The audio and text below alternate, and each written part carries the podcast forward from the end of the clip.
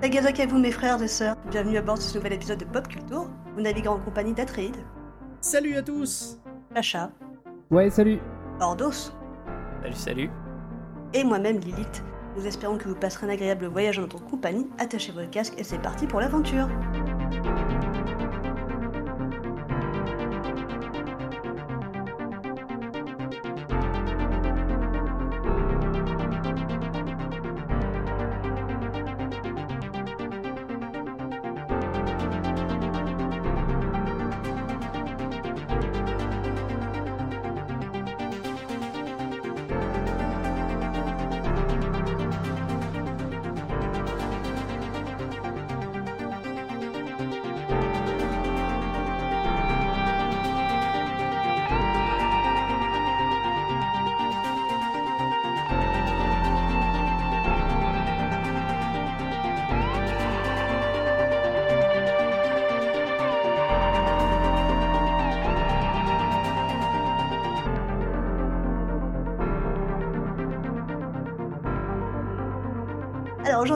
Étape dans un épisode hors série sur nos passions actuelles, c'est-à-dire que nous allons évoquer nos coups de cœur en matière de pop culture sur des supports différents si possible.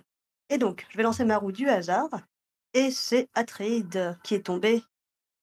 Alors, quelle est ta recommandation du jour, Atreide? Euh, Alors, ma recommandation du jour, moi, ça va être un jeu euh, qu'on m'a offert, qu'on m'a fait faire, un petit jeu vidéo euh, que j'ai fait en live hein, pour ceux qui regardent sur Twitch. Euh, je vais vous parler d'Outer Wilds. Oui Voilà. Euh, donc Outer Wilds, qu'est-ce que c'est? Euh, C'est un, un jeu vidéo où vous jouez donc à ce qu'on appelle la première personne. Donc vous voyez que vos mains hein, globalement, et vous allez, vous allez explorer un système solaire. Voilà. Donc le, le jeu démarre. On est sur notre planète originelle et on va nous donner les codes de lancement de notre vaisseau pour aller explorer notre, euh, notre univers en gros. Est-ce que c'est un système solaire qui existe ou, euh, ou c'est un imaginé Non, non, non, c'est un système solaire complètement inventé pour le jeu.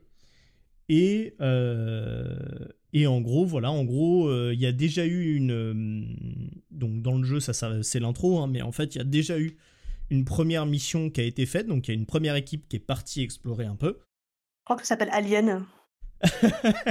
Ouais. Alors non, parce que dans Alien, ils sont pas partis explorer. C'était malheureusement dans leur contrat de. À un moment donné, t'as un facehugger, non? T'as un truc qui t'explose à la gueule et euh, qui te sort de du torse, c'est ça? Ouais, c'est ça, il y en a un, il est dans un coin comme ça, et puis ça sort de son ventre. Voilà. Tu viens de spoiler. Tu viens de spoiler Alien quoi.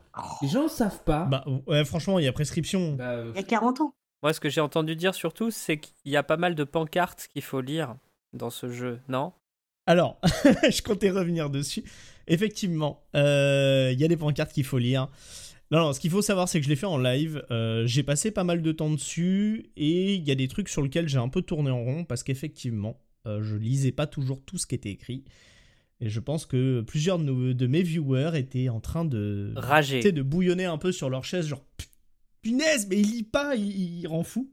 c'est pour ça que les... normalement les gens sur les chaînes Twitch, ils lisent les trucs en entier et ils font des voix aussi. Eh ben, je le fais aussi, mais si tu veux, quand ça fait la quatrième fois que tu passes devant le même écriteau, tu le fais plus. Bien sûr. Mais d'ailleurs, effectivement, c'est quand tu jouais à A Plague Tale, c'est ça? Euh, ouais, j'ai fait un peu de Plague Tale, ouais. Ouais, bah tu lisais les choses, je me souviens. Ouais, mais il y a, il y a plein de jeux. Divinity, je lis les choses, etc. Attends, t'as joué à Divinity sur ta chaîne Twitch? Oui. Ça, ça veut dire Chaque que t'as pas regardé sa chaîne Twitch. Le péché originel ou le péché originel numéro 2 Le péché originel numéro 2. Non, mais il a prévenu personne. Bah, j'ai prévenu personne. euh, Voilà, c'est tout. Euh, faut faut, faut s'abonner, voilà. Bref, euh, je suis pas là pour faire la pub de ma chaîne Twitch du tout. Bah euh, attends, j'ai- je viens déjà qu'on est en train de, de Mais se servir du podcast but, y a pour faire de qui la... va. Ouais, on fait, on se sert du podcast pour faire euh, de la pub pour ta chaîne Twitch. Donc autant y aller jusqu'au bout. Ah, mais ça Voilà. fait 4 minutes et Atreide a toujours rien dit, quoi. Le pauvre, on sait toujours pas de quoi ça parle et ce qui va se passer. On sait qu'il y a des pancartes et que c'est dans un système scolaire. Solaire, pas scolaire. Voilà, il y a un épisode. L'épisode va durer 4 heures. Bon, bon courage à vous. Ah Non, je peux pas. J'ai des contraintes qui me permettent pas de faire 4 heures. Non, on va pas faire 4 heures. On, on va, on va essayer de faire un peu plus court. Non, mais euh, donc, ouais, sur Outer Wilds, euh, voilà globalement ce que je peux dire sur le jeu. Je vais essayer de spoiler le moins possible parce qu'en fait, tout l'intérêt de ce jeu-là, ça va être la découverte de tout ça, l'exploration. Et, euh, et, voilà, c'était vraiment un, jeu euh, très très chouette et, euh, qui, marque un petit peu quand tu. Voilà, tu sais, c'est des jeux où tu les finis et tu es là, tu fais OK et tout, et en fait, tu te rends compte qu'ils restent dans ta tête. tu y repenses, il y, a, des choses dont tu te souviens, il y a des moments qui sont, qui sont gravés. Et quand tu les as fait, tu te rendais pas compte que, que c'était marquant comme ça. Et en fait, c'est une fois digéré que, euh, que voilà, tu, tu, te rends compte à quel point en fait, euh, ouais, ils étaient, ils étaient forts et, euh, et marquants. Et une super bande son aussi. Alors la bande son est très très cool et c'est un jeu qui a été en gros conçu un peu comme un bac à sable avec des pièces de puzzle. Et en fait, tout le jeu va pas être basé, il va pas être linéaire du tout il va être, il va être vraiment, en gros, euh, bah, tu pars un peu comme un Zelda Breath of the Wild, par exemple, tu vas pouvoir partir un peu où tu veux et faire un peu ce que tu veux et explorer et tu vas trouver des trucs. Et ça va être à toi après de petit à petit essayer de rassembler les pistes, les bouts de puzzle, etc. Et donc te faire un peu euh, ton, ton espèce de panneau de détective dans lequel, euh, je sais pas si vous voyez cette image un peu du détective fou avec tous les câbles qui se relient, etc. Bah, quelqu'un qui découvre Outer Wilds, c'est un peu ça. C'est que petit à petit, tu commences à pin des images partout et à faire des liens avec les fils, et t'es là, genre, mais si, ça fait sens en fait. et, euh, et, non, non, c'est très très cool, et, euh, et c'est un jeu qui a été designé vraiment pour, euh, pour sa physique et pour son univers, avant d'avoir été fait, je pense, pour, pour son histoire. Et son histoire, du coup, a été intégrée complètement à ça. Et au niveau game design, du coup, c'est quelque chose où effectivement, euh, on a plus pensé euh, la, physique, les interactions du jeu, les choses comme ça, plus que euh, l'histoire en premier, si vous voulez. C'est des choses qu'on va retrouver.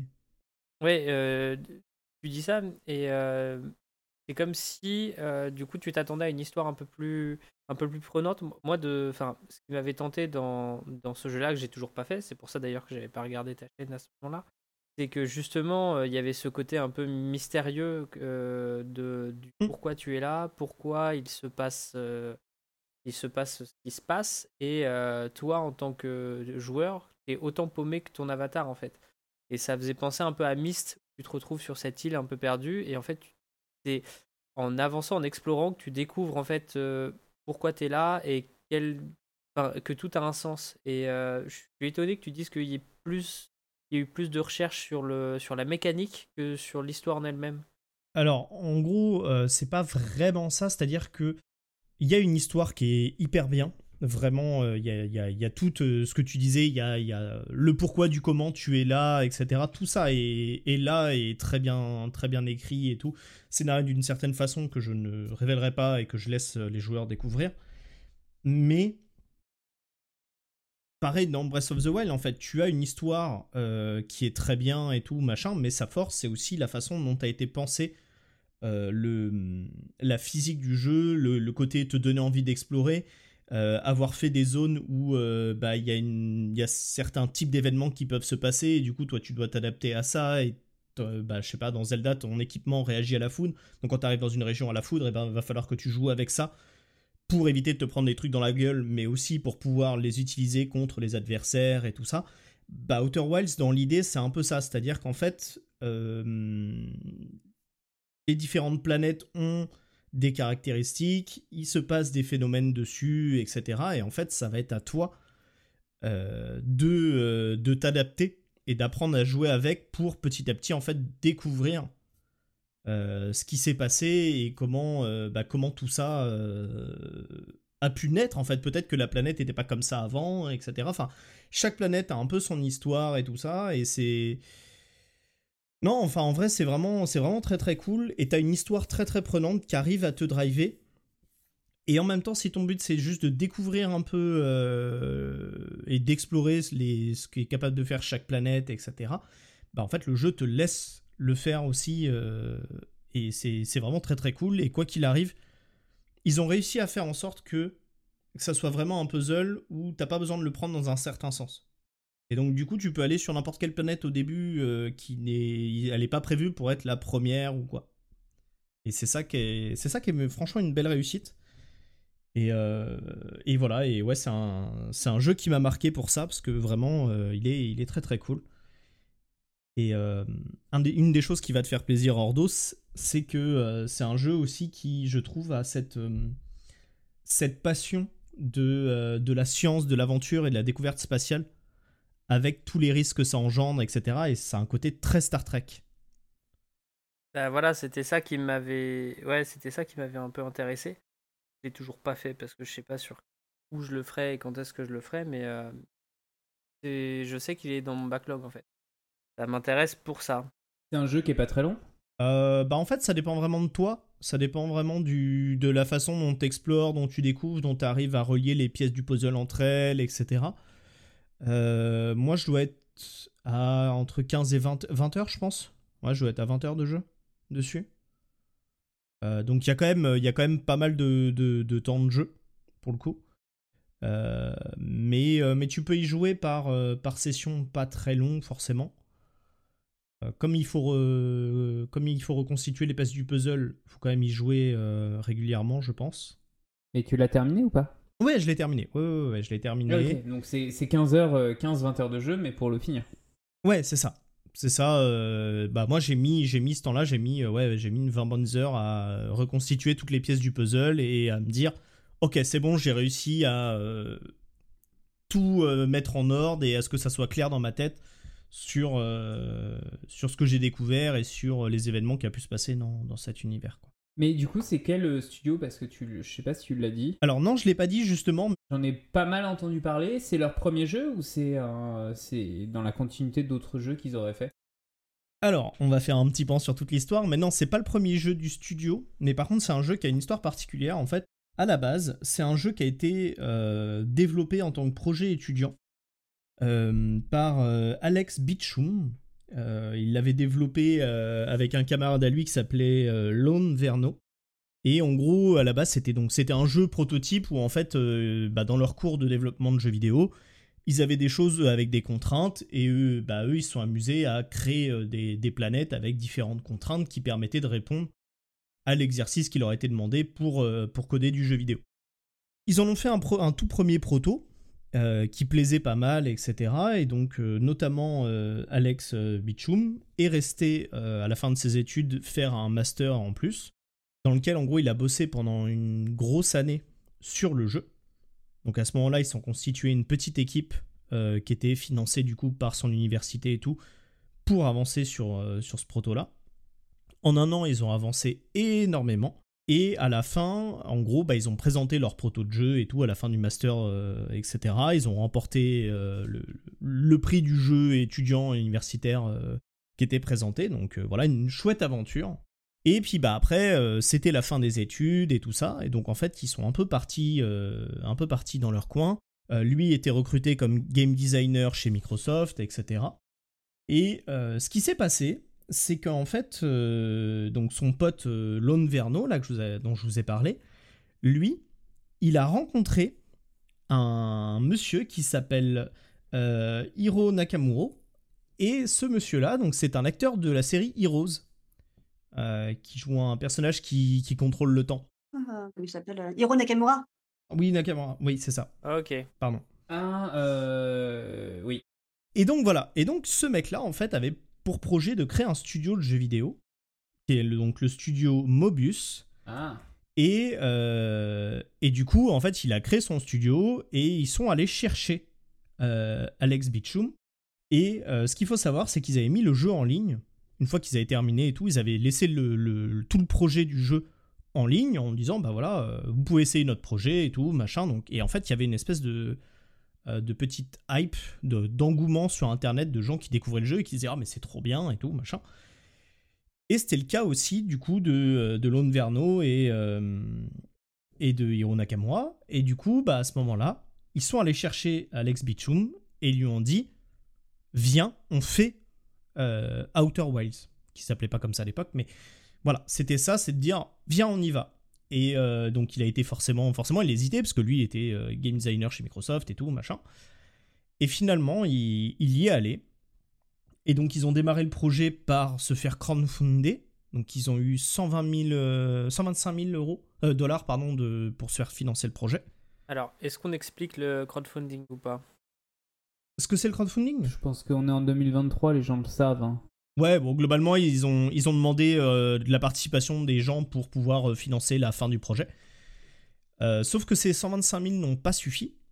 Et donc, du coup, ils ont été derrière, ils ont trouvé un éditeur qui est Annapurna Interactive, qui euh, les a aidés, du coup, à financer la fin euh, du jeu et à publier le jeu. Et le jeu est sorti euh, dans le Game Pass également, ce qui a aidé un petit peu, je pense, à, à le diffuser. Parce qu'un jeu qui est aussi mystérieux que ça et qui te laisse autant libre, ça peut être intimidant et les gens vont pas forcément débourser. Euh, le Game Pass, tu parles de. Euh, l'abonnement Microsoft euh, qui te permet d'accéder à des jeux vidéo.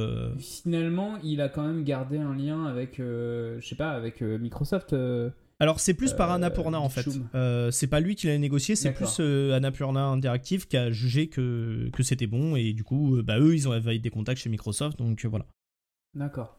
Et, ouais, en fait, derrière le jeu, ça a été un gros succès. Il est finalement sorti en 2019. C'est un développement qui avait démarré en 2012 quand il était dans son école. Et il est finalement sorti en 2019 ah oui. dans sa version finale.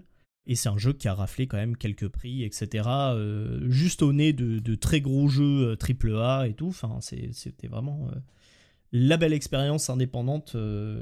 voilà. Et il y, a il y a encore plein de choses à savoir. Hein. Je vous ai pas tout ressorti. J'ai fait un résumé qui est déjà long. Mais, euh, mais c'est une histoire euh, assez folle, ouais, le développement de Outer Wilds. Est-ce que tu peux juste euh, préciser ce que c'est triple A en termes de jeux vidéo? Si on prend un Assassin's Creed, par exemple, un triple A, c'est les notions de budget, en fait. C'est-à-dire que ce qu'on appelle, même dans le cinéma, des triple A ou dans le jeu vidéo, c'est des, des œuvres qui sont à très gros budget, avec des très grosses équipes, des très grosses ambitions. Bref, c'est du blockbuster dans le jeu vidéo. Donc du coup, euh, quand tu vois le budget d'Outer Wilds, la petite équipe qui était derrière, etc., on est plus proche de l'indépendant ou de la vraiment toute petite équipe, euh, plutôt que du gros blockbuster euh, vidéoludique. D'accord, donc comparativement à son équipe de production, ça a eu un énorme succès, donc c'est vraiment un, bon, un bon succès. quoi. Ouais, ouais, et puis surtout un très bon succès d'estime aussi, c'est-à-dire que tous les gens qui ont joué à Outer Wilds et qui, qui sont accrochés sortent euh, convaincus quoi. La, seule difficulté c'est que comme il faut jouer avec les lois de la physique, le jeu est assez proche, on va dire, de la vraie physique euh, réelle. Et dans l'espace, il n'y a pas de frottement, il faut piloter son vaisseau en trois dimensions, mais autour des planètes, il y a de la gravité, selon les planètes, il n'y a pas la même gravité, des choses comme ça. Ce qui fait qu'au début, manipuler un peu ton vaisseau et se balader dans Outer Wild, ça peut être compliqué. Et ça peut être frustrant au début. Donc il y a quelques joueurs dont moi le premier j'avais essayé dans le Game Pass à la base. Et puis bah ça m'avait gonflé en fait de, simplement à chaque fois me, me, louper et pas réussir à aller où je voulais. Et en fait c'est des amis qui m'ont refaire le jeu plus tard et qui m'ont dit retente, accroche-toi un peu, ça vaut le coup. Et je leur remercie, je les remercie pour ça parce que voilà. En parler aujourd'hui c'est un peu ma manière aussi de les remercier. Euh, pour, euh, pour m'avoir forcé euh, à faire Outer Wilds parce que vraiment ça, ça valait le coup. Quoi. Une grosse caisse dédiée euh, aux amis de, de Atreides qui vont faire ce jeu. C'est ça. On, fait des bisous. Oui, c'est très bien. C'est grâce à vous que ce podcast existe. oui, surtout soutenez-nous. Hein. Offrez-nous des jeux, il n'y a pas de souci. oui. En parlant de offrir des jeux, il me semble quand même, Ordos, que tu avais eu pour ton anniversaire un jeu. Euh, euh, J'ai oublié le nom, qui se passe au 14e siècle, là, euh, en Bavière. Oui, oui, bah. Que tu n'as jamais fini. Mais moi, alors, moi, j'ai pas de. J'ai pas de chaîne Twitch, donc si tu veux. Il dit tu vois pas de rapport. Ah oui, c'est ce qui t'empêche de faire des jeux, en fait, du coup. Je, vois de quoi tu parles. Je King, Kingdom, Kingdom Come, tu me parles de. C'est ça, hein? Oui. Ouais. Ouais, c'est exactement ça. Kingdom Come Deliverance. Ouais, ouais, ouais. C'est un open world, machin truc. Euh, euh, c'est trop long actuellement, donc euh, je pense pas que ce sera maintenant que je le ferai, quoi. Mais je te rappelle que toi aussi, tu l'avais eu. oui, je sais. Je suis en train de regarder, j'ai eu deux heures de temps de jeu dessus. Mais ah, je, pas mal. je pense qu'un jour, je le ferai, ouais. ouais, ouais. Bon, en tout cas, merci pour ta reco. Oui. Eh ben avec plaisir. Et euh, t'avais parlé des musiques Ordos. Euh, vite fait, je, glisse juste les noms. Euh, c'est Andrew Prallow qui s'était occupé des, musiques d'Outer Wilds qui sont très très bien gérées. Et je voulais mentionner aussi au scénario Kesley Beechum, qui est donc la sœur d'Alex Beechum, qui s'est occupée justement de toute l'écriture du scénario. Et, et, en termes de narration, c'était pas forcément évident à faire et elle a, je trouve, très très bien géré. Et ils sont parents de Alain Beechum Ah mon dieu Merci, merci pour cette blague. Formidable. ah, de rien, de rien. Alain Bichoum Il l'a pas. Alain Bachung. Ah, waouh Waouh Je l'avais pas. Hein. Je suis pas assez bon en, pop culture pour pouvoir. Euh, ah, ça va, ça va. Tu participes pas à un podcast qui parle de la pop culture, donc euh, c'est pas très grave. On t'en veut pas. Non, c'est ça qui est bien. Il apprend, il apprend. Il est stagiaire. On l'a pris en tant que stagiaire podcasteur. bon, Bien, Chacha, est-ce que toi, tu as une recommandation à nous faire? Oui, oui, oui, oui. Moi, je vais changer complètement de, de, territoire. Parce que je vais pas parler de jeux vidéo, mais je vais parler de bouquins. Et, euh, et, d'ailleurs, comme toi, euh, à Trade, c'est un bouquin qu'on m'a offert. Et euh, j'ai un petit problème, c'est qu'en général, quand c'est mon anniversaire, on m'offre des bouquins, on m'en offre beaucoup. Et le truc, c'est que. Est-ce que tu veux des chaussettes à la place? Non, mais enfin, oui, mais c'est pas pop. mais j'ai. Quoique. Quoi que, peut y avoir des chaussettes pop. Mais j'ai eu tendance à traîner du pied pour lire des bouquins et donc je, me, je m'étais fixé euh, comme principe d'essayer tout, tout, de même pour les bouquins qu'on m'a offerts, je crois que c'était l'année dernière, de les lire assez rapidement. Donc j'en ai lu quelques-uns et le livre dont je vais parler en fait partie. Alors c'est un petit peu compliqué parce que j'oublie régulièrement le nom de ce livre euh, et euh, je vais donc le donner là. Ça fait partie d'une quadralogie ou quintologie, je sais pas. Ça s'appelle Terra Incognita et le livre que j'ai lu, c'est le premier tome de cette quadra ou quintalogie euh, qui est trop semblable à l'éclair. Donc c'est écrit par une dame qui s'appelle Ada Palmer. Qu'est-ce qui se passe? Pardon. non, c'est, le chat qui me fait dévirer. oui, je suis d'accord, j'ai un chat sur les genoux, c'est un peu pénible. Euh, tu couperas ça au montage, bien sûr. bien sûr. Euh, donc, pour résumer un petit peu, je ne sais pas si j'ai euh, particulièrement aimé ce bouquin.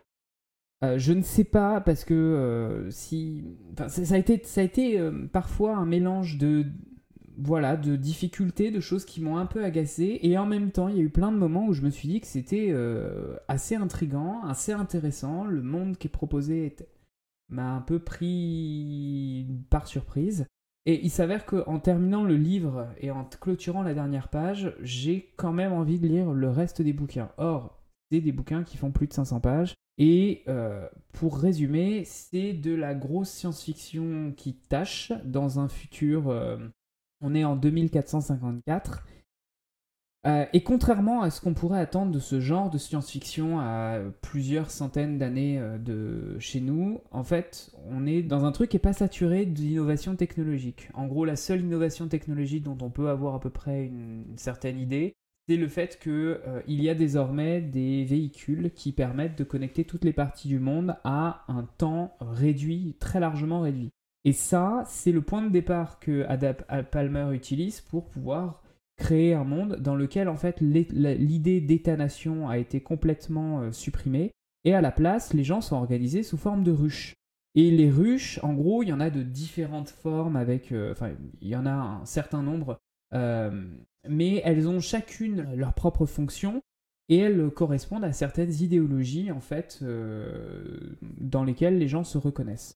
Et ça, de ce point de vue-là, il faut un certain temps pour le comprendre parce que, en fait, la, le choix qui a été fait par Ada Palmer, c'est de nous faire entrer dans l'histoire par un narrateur qui s'exprime à la première personne. Et ce narrateur n'est pas une personne neutre ou innocente. Et donc du coup, il donne quelques points de détail, pas tout. Il faut attendre un certain nombre de pages pour commencer à se familiariser avec euh, tout ce beau monde-là. On a l'impression au début du livre qu'il n'y a absolument personne sur cette planète parce qu'on ne, on, ne traîne en fait que dans les plus hautes sphères euh, de, de gouvernement. Et en fait, les gens sont à, quasiment une heure de distance ou deux heures de distance, bah, ils se voient tout le temps. Et en fait, c'est assez, euh, assez étonnant parce que finalement, les ruches qui sont euh, qui organisent ces, ces milliards d'êtres humains en 2454, elles ont un pouvoir politique qui est un tout petit peu euh, fragile et qui, qui va être un petit peu ébranlé par, par un, je sais pas si je. Ouais, en gros, chaque année, il y a une liste des 10 personnalités les plus influentes sur la planète. Et il y a une de ces listes qui aurait été erronée. Qui aurait été. euh, euh, Enfin voilà, que quelqu'un quelqu'un aurait modifié le texte de cette, de cette liste. Et on a du mal à comprendre au départ pourquoi ça peut être un énorme incident diplomatique. Et en fait, plus le livre va se dérouler et plus on va commencer à comprendre les ficelles. Donc voilà, c'est 600 pages. Il faut accepter ça. Et il faut aussi accepter que Ada Palmer est une euh, enseignante d'histoire à l'université de Chicago et qu'elle est spécialiste de, des Lumières. Et en fait, du coup, elle fait de la science-fiction à partir des utopies du XVIIIe siècle, donc elle a l'air de bien s'y connaître. Mais euh, en gros, c'est de la science-fiction dans laquelle les gens font du cosplay de XVIIIe siècle. Donc c'est un peu bizarre. Faut s'y attendre, faut s'y préparer et s'y attendre un petit peu. Euh, c'est un livre dans lequel le narrateur va parfois utiliser euh, la, faire des, des, expressions qui sont celles du XVIIIe siècle pour, se, enfin, pour, pour, donner cette impression-là, euh, qu'on est, est dans un mélange de futur et de passé. Le narrateur s'adresse au lecteur, puisqu'en fait, au moment où il écrit, il veut raconter l'histoire à un, lecteur qui est un peu postérieur. Et par ailleurs, comme on est en 2454, Ada Palmer part du principe que euh, tout ce qui va être euh, pronom personnel genré, euh, ce genre de choses, vont être supprimés, puisque de toute manière, les personnes euh, dans ce livre ne sont pas identifiées par leur genre. Et donc, le, narrateur se fait un malin plaisir de temps en temps de jouer avec ces codes-là en nous présentant un personnage sous des attraits féminins ou alors sous des attraits masculins en fonction de ce qu'on veut. Donc en tant que lecteur là du 21e siècle, on peut être un petit peu perdu. C'est pour ça que je vous dis que c'est un livre à la fois un peu agaçant et en même temps, bah, quand on commence à bien comprendre l'univers dans lequel tout ça évolue, il y a quand même quelque chose quoi. Bon par contre Ada Palmer ça a l'air d'être une meuf un peu new age qui fait de la musique médiévale, enfin qui fait plein de trucs là, elle a un site internet un peu... Bah, voilà, je, je, sais pas trop un peu dans quel univers elle évolue mais... Mais c'est très bien ça. Euh, juste, euh, je voulais revenir sur, euh, ton, enfin, sur, le, sur le, le narrateur. Tu disais qu'il oublie des. Enfin, il ne cite pas tout puisque c'est une narration à la première personne. C'est quelqu'un qui raconte le récit. Est-ce que, euh, est-ce que tu t'es mis à douter de sa narration, à douter de ses. Ah bah, oui, parce qu'il y a un moment tu, oui, oui, parce que en fait, plus ça avance et plus on en apprend sur lui et du coup, il est pas neutre. C'est ça, c'est c'est Mycroft et en fait euh... c'est pas simplement le fait de il a oublié des choses ou alors il a non non. qu'il il, euh, il twiste la vérité non non il y, a un, il y a un jeu là-dessus. Mais moi je trouve que le rythme est quand même assez lent et du coup il y a des choses qui auraient pu être supprimées. Notamment euh, moi ça m'intéresse pas qu'on me refasse l'histoire de Voltaire. J'imagine que pour un public américain il y a, il y a quelque chose qui peut être important. Mais bon, euh, voilà, euh, j'ai fait des études d'histoire, je suis en France et je me suis tapé l'intégrale de Rousseau et j'ai lu quelques bouquins de Voltaire et des bouquins de Diderot. Donc, si tu veux, il y a un moment donné où euh, qu'on me réexplique pour une énième fois dans un bouquin de science-fiction euh, que Voltaire c'était quelqu'un de cool. Voilà. Mais Et, euh, à part ça, franchement, il y a... moi j'avais une question sur les sur les suites du coup. Ils conservent le même, enfin le l'histoire conserve le même narrateur ou justement euh, va jouer en changeant de narrateur et du coup potentiellement de point de vue, histoire que tu puisses avoir une vue plus globale, on va dire? Non, en fait, vers la fin, ça commence à, s'accélérer un petit peu parce que euh, ce que tu commences à deviner dans la première partie du livre, je pense que c'est un livre qui mériterait d'être lu deux fois en fait. Hein. Mais c'est 500 pages et il faut se les, manger. Mais je pense qu'en fait, euh, les choses se mettent en place progressivement et comme tu maîtrises pas complètement l'univers, tu les vois pas. Et à la fin, tout, se, tout s'enchaîne très vite.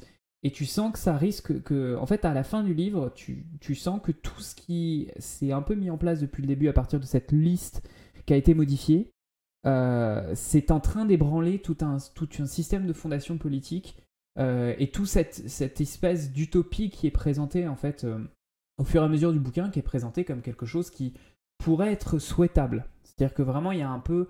On, est sur ces. moi, ça me fait penser à Jean-Sébastien Mercier, qui est un qui est quelqu'un qui a écrit des utopies au XVIIIe siècle, qui était assez drôle d'ailleurs. Je vous invite à, à, lire sa description de Paris euh, qu'il a faite, Paris en 2000, je sais plus quelle année. Et euh, il a publié ça à la fin du XVIIIe siècle, et on est vraiment dans cette idée-là. Sauf que les utopistes du XVIIIe siècle, ils présentaient des sociétés qui étaient idéales. Là, Da Palmer, elle reprend un peu ça, et en fait, elle va progressivement montrer quels sont les grains de sable qui vont faire écrouler le système. Mais du coup, a priori, le système s'écroule dans les autres bouquins. Et ça, je, je le sais parce que j'ai lu les quatrièmes de couverture pour les autres bouquins, mais je j'en sais pas plus. Ok, du coup, est-ce que hum, la fin, du coup, c'est une fin ouverte? Est-ce que ça fait un peu comme Hunger Games où en fait le premier livre, c'est l'installement de l'univers et la problématique euh, du monde dans lequel il vit, le personnage vit, le héros principal vit, et après la suite, la révolte et toute la, la remise en question de cet univers va être mise en question, euh, enfin va être euh, déliée dans la suite des, des œuvres. Et j'ai une deuxième question, est-ce que tu as ressenti des écueils de traduction, étant donné que c'est de l'anglais traduit en français, est-ce que tu as ressenti des manquements euh, ou des euh, mauvaises interprétations de ce qui a été fait dans l'œuvre originale? Des fois, ça se sent euh, à l'écrit où il y a une mauvaise traduction, où tu sens que ça a été traduit mot pour mot.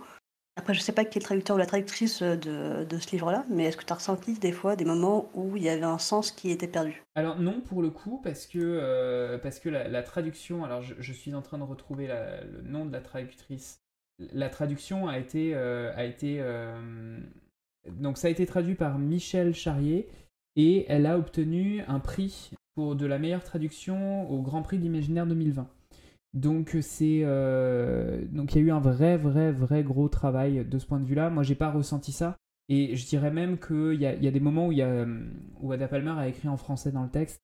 Euh, ça a dû être euh, quand même assez compliqué pour euh, la traductrice d'aller de se rapprocher au maximum dès que Mycroft, donc le narrateur, se met à, essayer d'imiter une langue du XVIIIe siècle. Il a fallu faire un, vrai travail de ce point de vue-là. Mais ce qui est, hallucinant, c'est que passe son temps à, à, à utiliser le on plutôt que yel.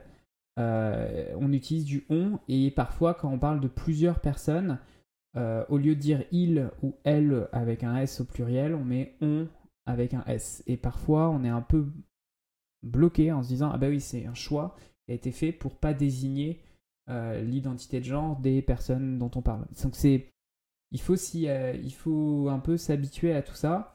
Je profiterai d'ailleurs pour dire que c'est publié chez les, les éditions Le Bélial, qui est quand même euh, peut-être que certains de nos auditeurs auditrices connaissent parce que c'est eux qui publient la revue Bifrost, qui est une revue de science-fiction.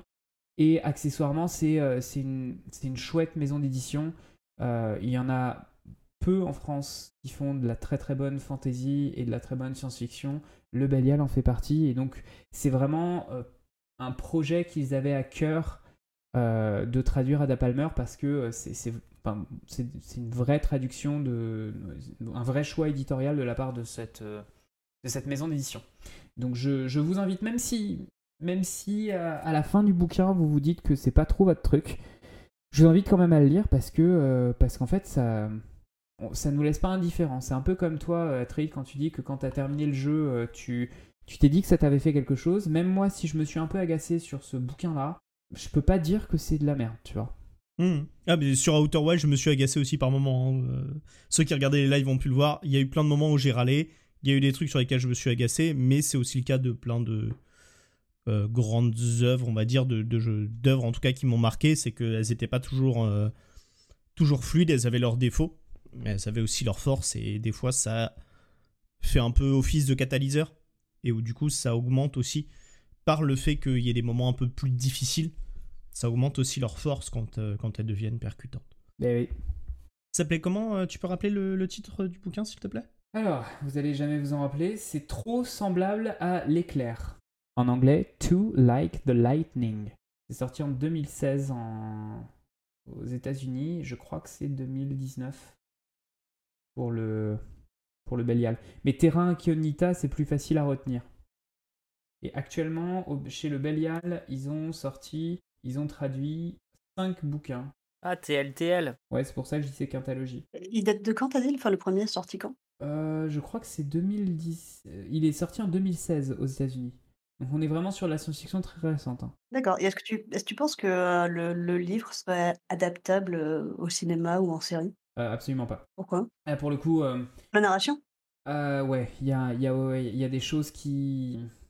Non, je pense que c'est pour le coup c'est vraiment un format qui doit rester, euh, qui doit rester euh, format livresque. Euh, tout tout l'aspect, enfin ouais non, il y, a- plein de trucs où euh, où on, on comprend pas très bien et puis finalement ça se décante petit à petit.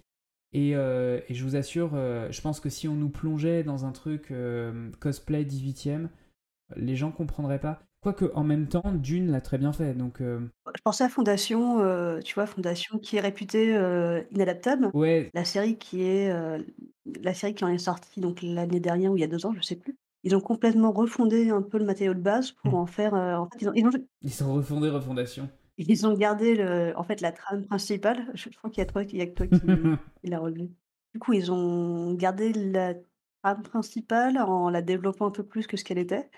Alors après, je dis ça, j'ai vu que le premier épisode, mais euh, pour en faire finalement une histoire, euh, un récit, plus que juste une description telle qu'elle euh, fondation d'origine. quoi. Donc c'est pour ça que je me disais, est-ce que y a une possibilité que le livre que tu viens de dire là, To, to like, like lightning, je sais plus quoi, Trop semblable à l'éclair. ressemblable à l'éclair, pourrait être réécrit, pourrait être adapté à, l'écran d'une façon ou d'une autre. quoi. Ouais, bah, dans ce cas-là, il faudrait effectivement le réécrire. Est-ce que le livre a eu un succès? Est-ce que tu sais s'il a eu des prix, s'il a eu, je sais pas, le nombre de ventes, ce genre de choses? Ah oui, oui, il a eu un certain nombre de prix. alors, il y a, a les prix français. Donc, il a eu le prix John W. Campbell Award et le prix Compton Crook. Et aussi un autre prix en 2017 qui est. Non, le, ouais, le Crompton Crook Award. Elle n'a pas eu le prix Hugo pour le coup. Peut-être dans ses prochains bouquins.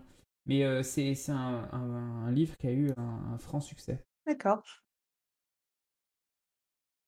Ça a l'air assez décousu et dur à lire, mais faut- j'imagine que ça, il faut se plonger dedans un peu comme le Seigneur des Anneaux, où c'est euh, Ouais. assez dur de rentrer dedans, mais une fois que t'es, une fois que t'es pris par l'histoire, ça doit être euh, intéressant. Moi, j'attendrai qu'ils finissent euh, les autres bouquins pour savoir si je, je m'y mets ou pas. T'es prêt à lire 600 pages x 5 Ah, Bah ouais, j'ai 15 ans quoi. Dans 15 ans, j'aurai fini, je pense. J'ai pris une petite pause quand même, je t'avoue. euh. Ouais, bah 650, c'est c'est compliqué. Ah non, pardon, c'est pas 500 pages, c'est 650, excusez-moi. Moi, je crois que je suis sur un bouquin de 2017 là. C'est quoi? Ah, un bouquin que, que Chacha, m'a- enfin Cosmic Poubelle m'avait offert. Euh, un bouquin que j'adore particulièrement. euh, mais. euh, Il y a de l'ironie là, non? Ah non, non, je, je l'adore pour. euh, vraiment, vraiment. J'aurais pu le recommander si je l'avais fini, mais je l'ai toujours pas fini. Donc. euh, euh, j'ai besoin de mes temps, tu vois. J'ai besoin de mes temps de, de lecture où je suis posé, il fait beau, j'ai ma petite bière et tout machin. Et, et du coup, bah, ces temps-là, je les, j'en ai pas beaucoup. Donc, je crois que je l'ai vachement avancé pendant le confinement.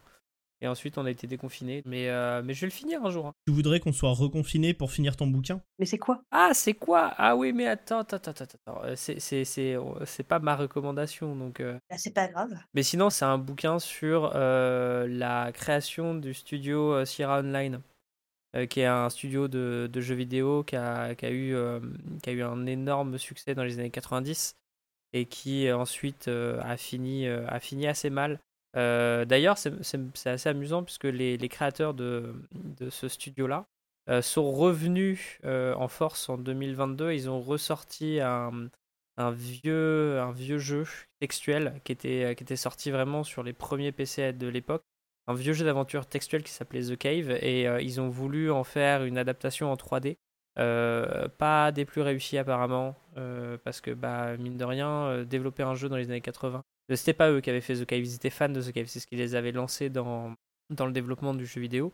Mais, euh, mais ils avaient donc voulu refaire ça et euh, c'est apparemment tout, le moteur 3D etc est pas, pas folichon.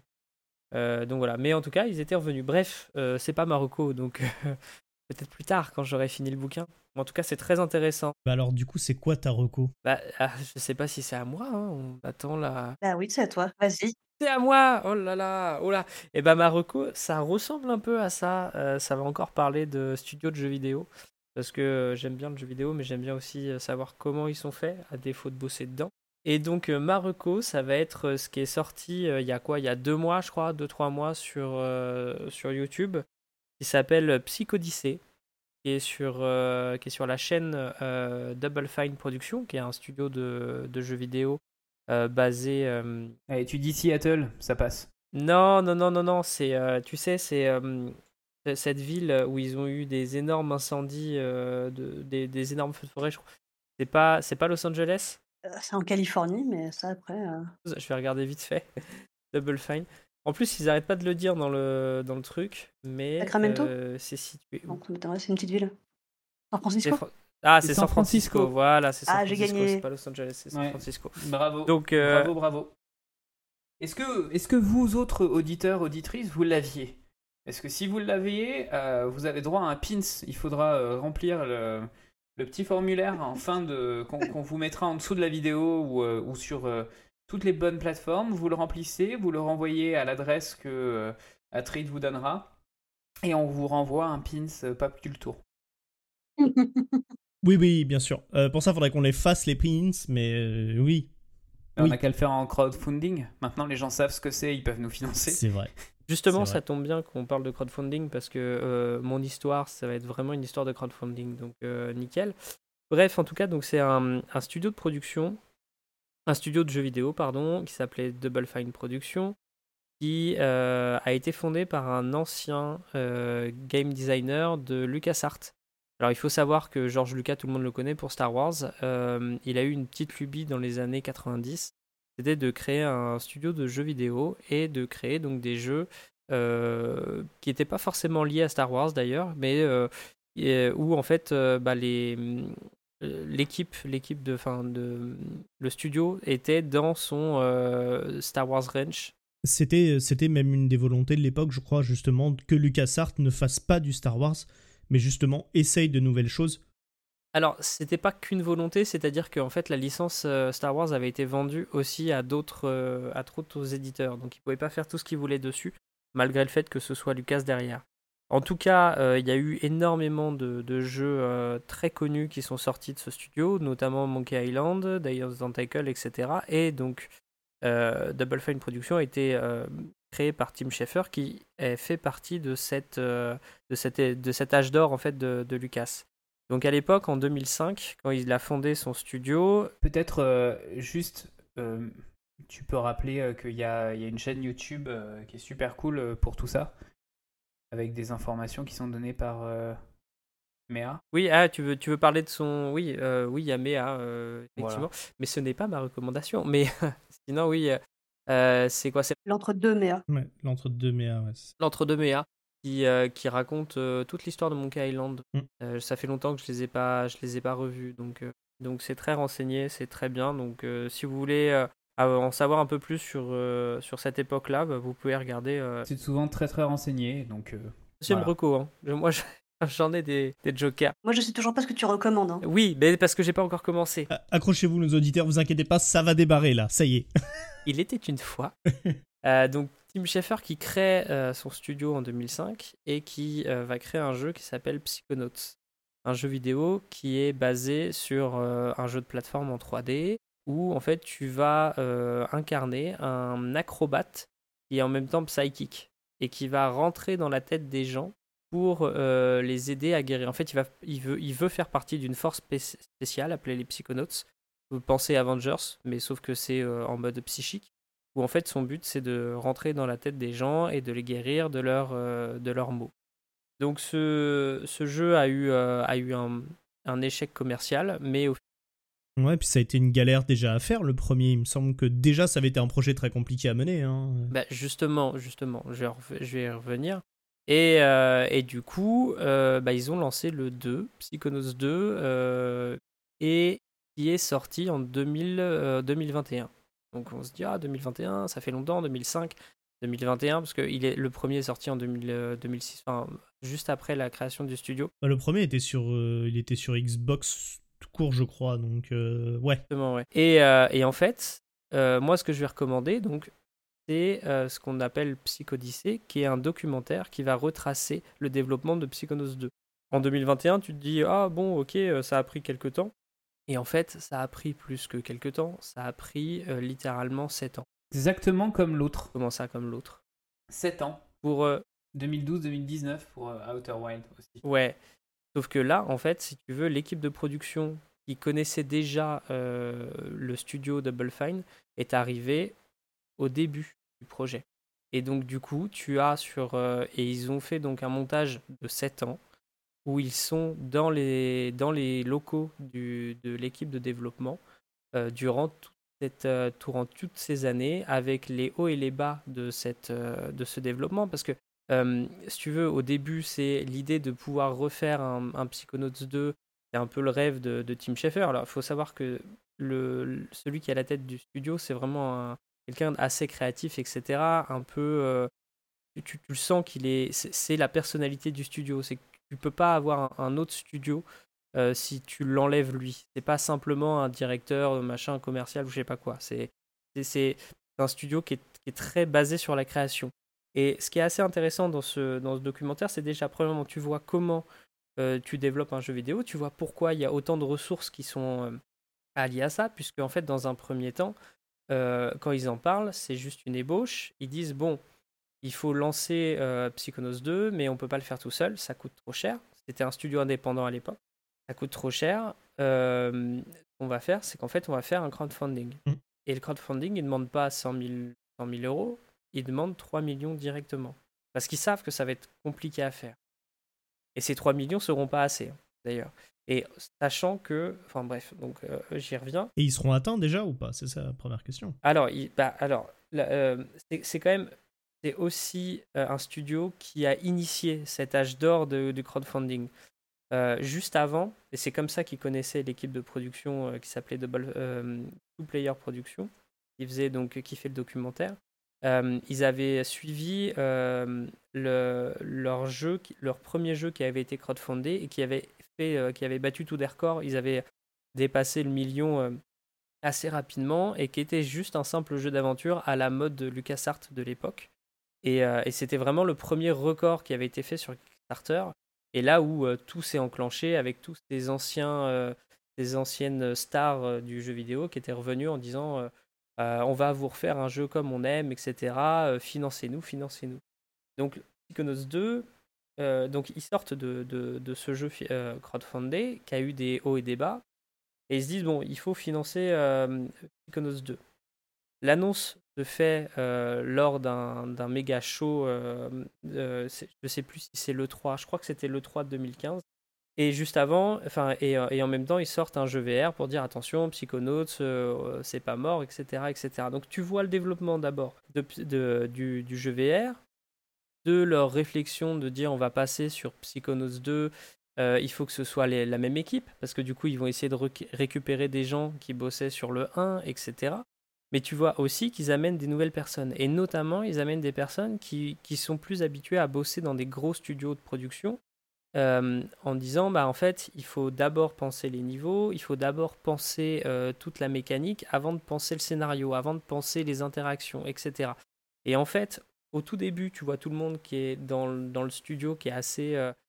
Euh, c'est un peu ah, on va rebosser sur Psychonauts, ça, on repart là, c'est des bons souvenirs, etc. Et tu vois qu'en fait, ça va, ça va se casser sur un mur avec bah, toute la friction qu'il peut y avoir quand les projets sont trop longs, quand tu as une recherche de financement que tu dois faire, quand tu, bah, mine de rien, sans vouloir le dire, parce que c'est quand même un studio qui se veut anti-crunch, mais tu as quand même du crunch. Alors, euh, j'explique rapidement, c'est des heures sub qui sont pas payées, hein, le crunch. Et c'est très très courant dans le jeu vidéo. C'est quand tu fais des boulots passion, quoi. Quand tu fais des boulots passion, on te dit, bah t'as qu'à faire travailler plus parce que de toute façon t'aimes bien ton boulot. Et justement. Donc voilà. Et voilà. Et dans le documentaire, dans le documentaire, ils en parlent. Ils en parlent parce que Psychonauts 1 a été traumatisant pour la plupart des, des gens qui ont bossé dessus puisque c'était du crunch à outrance. Psychonauts 1, ça a beaucoup crunch, hein, a priori. Voilà. Et pourtant, et pourtant c'est ça qui est étonnant, c'est que euh, tu as des gens qui sont dans la boîte depuis 15 ans depuis, depuis euh, de nombreuses années. Et tu vois donc tous ces gens qui commencent à, un peu se déchirer. Il y a vraiment deux événements euh, très forts dans le, dans le documentaire où tu as, les gens qui commencent à se déchirer en disant mais non, mais c'est pas la vision du studio telle qu'on la voyait, etc. Tu vois Tim Schafer qui est pourtant la personnalité du studio qui s'efface un peu. Tu te dis bah en fait euh, pourquoi Psychonauts c'est quand même lui, enfin pourquoi il s'efface, pourquoi il n'est pas là pour régler les soucis, etc tu as une développeuse qui le met face à ses problèmes, euh, face aux problèmes du crunch et tout, mais fait, euh, c'est bien, on dit qu'on est anti-crunch, mais euh, en même temps, quand on dit, bah, en fait, on va apporter des repas le soir à des gens qui font des heures sup, etc., c'est quand même du crunch. et c'est quoi votre position là-dessus? Ou en fait, il, botte en touche. Et tu, sens qu'il y a plein d'erreurs qui sont faites. Il dit qu'il préfère le chocolat blanc. Non, mais, mais tu vois, mais en fait, tu vois, tu vois qu'il y a plein d'erreurs. Tu vois que c'est très dur aussi euh, c'est pas un jeu. c'est un jeu qui est compliqué puisque ça va parler de la psyché. Donc il faut pas. Euh, ils réfléchissent euh, beaucoup à essayer de faire des, niveaux qui soient intéressants, mais aussi de parler de, de la psyché des gens sans que ça, sans que ça puisse causer un, un problème. Enfin, tu vois, que ça puisse causer un malaise ou quelque chose chez des gens qui ont ce genre de troubles. Donc, donc c'est un jeu qui est déjà compliqué de base à construire. Et, et ça c'est pas étonnant de voir qu'ils ont passé 7 ans à passer sur des niveaux, à refaire les scénarios, à essayer de revoir le, essayer de revoir euh, le tel ou tel personnage, etc., etc. Du coup, ils ont fait intervenir des psychologues euh, sur le. Non, non, non, ils ont pas fait intervenir des psychologues. En tout cas, oui, non, non, non, c'est vrai ça. Mais, euh, en tout cas, il passent un temps fou tu vois tout l'envers du décor d'un jeu vidéo. Et c'est pour ça que quand euh, tu as beaucoup de gens qui disent quoi, mon jeu est retardé, c'est honteux, c'est machin. Bah là, tu vois en fait le problème que, quand tu es dans la création, bah, en fait, tu peux pas te dire euh, bon, bah dans deux semaines, c'est torché en fait. Il y a, la moitié des niveaux qui sont refaits en plein milieu, etc. Ils ont un autre souci, c'est euh, que bah, ils sont financés à un moment par un éditeur, un éditeur suédois appelé Starbreeze. Et du jour au lendemain, ils apprennent dans les journaux que euh, il, euh, y a eu un contrôle, enfin les, flics sont descendus euh, dans les studios, qu'ils ont arrêté le, directeur financier et que le, et le CEO est introuvable. Le CEO est parti, introuvable. La classe. Du coup, en fait, bah, Starbreeze, donc l'éditeur, le, disparaît, puisqu'en fait, bah, il, fait faillite. Et donc, du coup, ils sont obligés de retrouver euh, euh, d'autres aides financières. Et notamment, bah, tu as aussi le moment où ils sont rachetés en tant que Xbox Studio. Et où tu vois aussi qu'il y a des départs parce qu'il y a des gens qui veulent continuer à être indépendants. Enfin, c'est vraiment, euh, il y, a, vraiment beaucoup, beaucoup d'attaches en fait à toutes les personnes que tu vois aussi. Parce que bah, c'est 7 ans, quoi. C'est 7 ans que tu vois sur un développement et, où tu vois où les gens en ont marre et au final parce que je recommande aussi le jeu parce que moi je l'ai fait euh, je l'ai fait il y a un an je l'ai trouvé absolument incroyable. Mais attends tu recommandes le documentaire ou tu recommandes le jeu? Je recommande les deux je recommande les deux si tu veux. Je recommande les deux euh, parce que parce qu'en fait c'est intéressant de pouvoir enfin, d'avoir aimé le jeu et, et de voir comment ils en sont arrivés là tu vois. Hmm. Euh, où tu as la, bande son qui se met en place, tu as, tout qui se. Enfin, tu as, les, personnes qui sont, euh, qui sont un peu débutantes au début, qui finalement deviennent des, des, des, personnes qui sont euh, les, les, plus présentes pour le projet, etc. Enfin, c'est vraiment très très intéressant. C'est long. C'est long, c'est 22 heures de, de visionnage. Donc il, faut, il faut avoir du temps à perdre. moi, je l'ai fait quand je. Pas, pas à perdre, mais. Non, mais tu vois, moi, je l'ai fait quand j'avais quand j'avais à, gérer le bébé, quoi. Mais euh, c'est vraiment, euh, vraiment très intéressant, quoi. T'as regardé Star Trek aussi. Hein. Ouais, ouais, ouais. Ça, c'était une autre reco. Mais euh, ça, ça, pose quand même des questions. Ce serait bien qu'on réfléchisse peut-être à faire une, une émission autour de ça, parce que sur pas mal de, de, Alors là, pour le coup, Tim Schafer, c'est un grand nom de, du game... Je sais pas ce qui était game designer ou je sais pas quoi. Mais en fait, il y, y, a de plus en plus de projets culturel slash pop culturel qui demande à une participation en amont de la part des personnes mm. et qui passe par le crowdfunding et qui peut parfois poser problème parce qu'il y a des projets qui n'arrivent pas au bout. Euh, peut-être par manque de, mm, de planification au, départ et de euh, où en fait on fixe euh, un, un, budget et en fait il n'est pas suffisant euh, pour des histoires de euh, bah aussi de, de personnes puisque c'est un peu comme euh, le système des startups si y a pas très nombreux bah après c'est ça peut être compliqué. là pour le coup mais on pourrait peut-être ça, ça, pourrait être intéressant là, au début de faire une, émission là-dessus parce que c'est vraiment un truc qui a émergé ces dix dernières années là, de manière assez nette. il te dit au début c'est qu'il veut il participe que dans la création du, du scénario. En fait il, il, passe son temps dans son bureau à écrire à écrire l'histoire etc et en fait, il n'est pas présent parce qu'il dit à chaque fois que moi je pilote le projet, c'est le chaos. Parce qu'il travaille que comme ça, en fait, c'est. Euh, il a une idée d'un coup et euh, du coup, euh, bah, il dit ah bah en fait, il faut faire comme ça. Et ça peut prendre deux semaines de plus de taf. Hmm. Mais en fait, maintenant, dans, son, dans sa tête, il faut que ce soit comme ça. Donc c'est pour ça qu'il avait amené des gens extérieurs à Double, à Double Fine pour dire on va essayer de trouver un cadrage. Mais le problème, c'est que bah, notamment, il y a, y a, un moment très. Ah, je vais spoiler de toute façon, mais euh, il y a un moment très, très poignant où en fait, tu as une développeuse qui est là depuis le début vraiment le tout début de Double Fine. Elle a bossé sur Psychonauts, etc. Et la, elle est, c'est la lead développeuse en fait qui ne se reconnaît plus dans ce développement et qui part en fait. Et, euh, et tu sens que c'est, tu sens que c'est dur pour le studio parce qu'en fait, euh, bah, c'est une partie de, de, de l'histoire du studio qui s'en va. La revois dans tous les événements qu'ils font, à la sortie, elle machin, elle est tout le temps là parce qu'en fait, ça, reste leurs amis. Enfin, ça, reste une, on va dire famille, mais presque, tu vois, où, euh, il y a vraiment un côté, alors peut-être un peu malaisant dans, parce que derrière, ça reste une entreprise, mais, mais tu sens qu'il y a quelque chose qui s'est cassé. Et d'ailleurs, c'est à partir de son départ qu'il y a euh, vraiment un revirement sur, euh, sur le projet et où Tim Schafer essaye de reprendre un peu les rênes et où en fait eh ben, il va changer un peu l'histoire, il va changer les. Il, veut, il veut repartir de zéro alors que bah, en fait ils n'ont pas forcément le budget. Quoi. Tu sais si du coup, les, employés, on va dire, du coup, du studio, suite à ça, est-ce eu. Euh, est-ce que tu penses que été l'essor des mouvements des protestations euh, parmi dans le monde du jeu vidéo, comme il y a eu par exemple euh, à Ubisoft, tu vois, où il y a quand même beaucoup d'accusations d'harcèlement moral et voire sexuel pour certaines personnes? Est-ce que du coup ils ont quand même réussi à un moment donné à se réunir et à créer un, je sais pas, un syndicat de jeux vidéo, enfin de faire peser un peu plus ces syndicats de jeux vidéo dans la balance et de, faire valoir leurs droits par rapport au développement Je sais pas s'il y a un syndicat de jeux vidéo qui s'est créé chez Double Fine.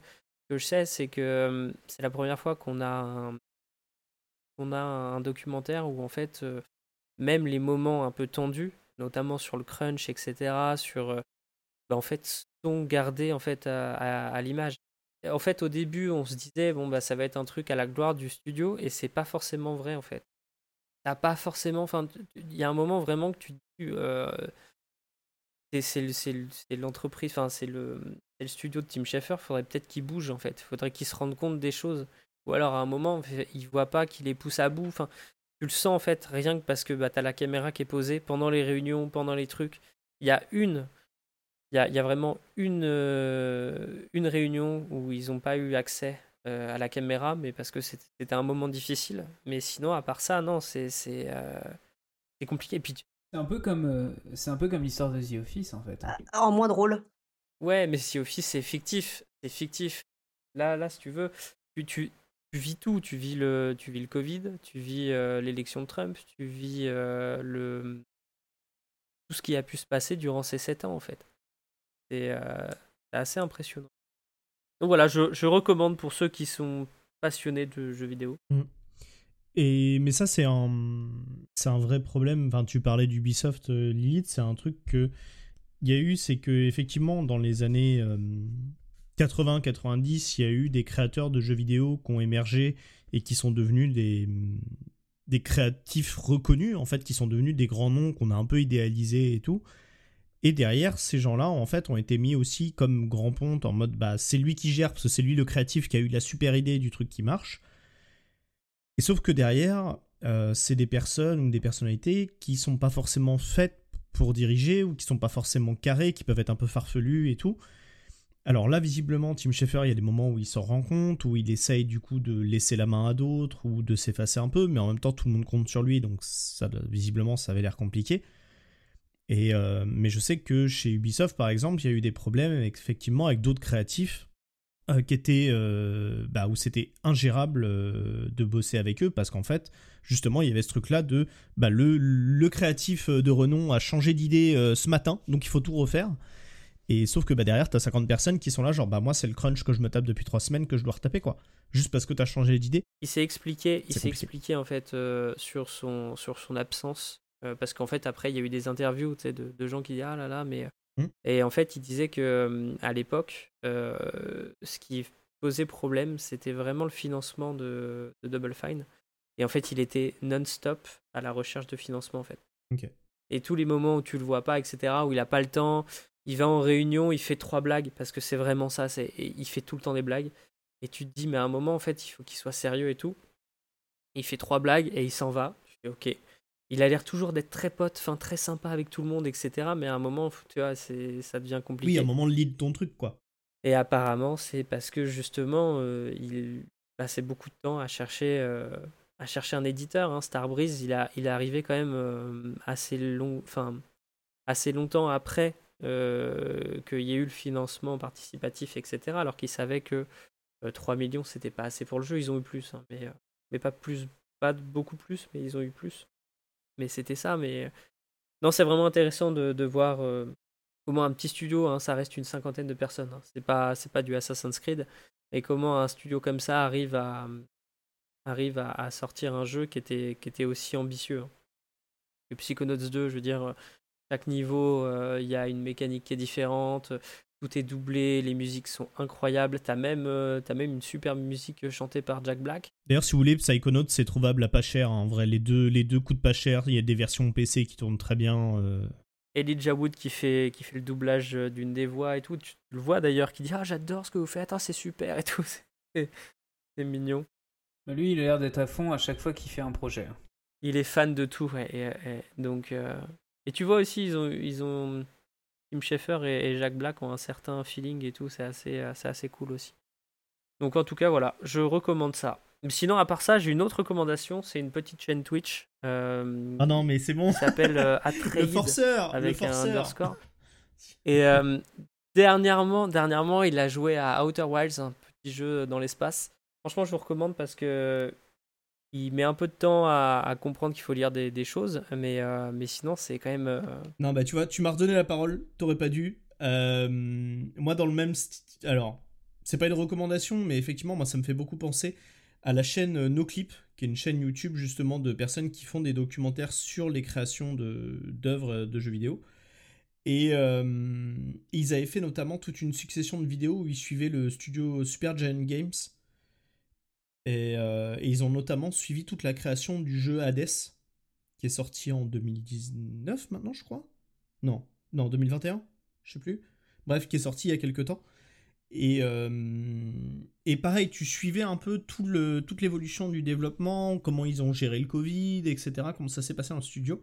Et il y avait un peu ce côté-là aussi, et c'était, hyper intéressant.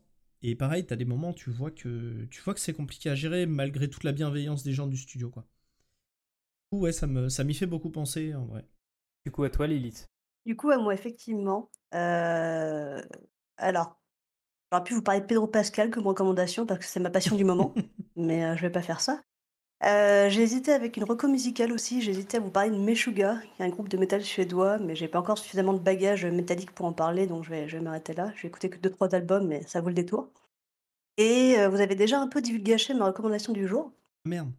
Parce que je vais vous parler de Divinity 2. Original Sin 2 et pas le 1, parce que comme euh, en toute logique, j'ai commencé par le 2. Donc en fait, tout le monde parle de jeux vidéo ce soir, c'est un peu le... C'est ça. Mais d'habitude, c'est vous qui parlez de jeux vidéo, moi je parle de cinéma, donc là pour une fois, je vais parler de jeux vidéo. C'est vrai.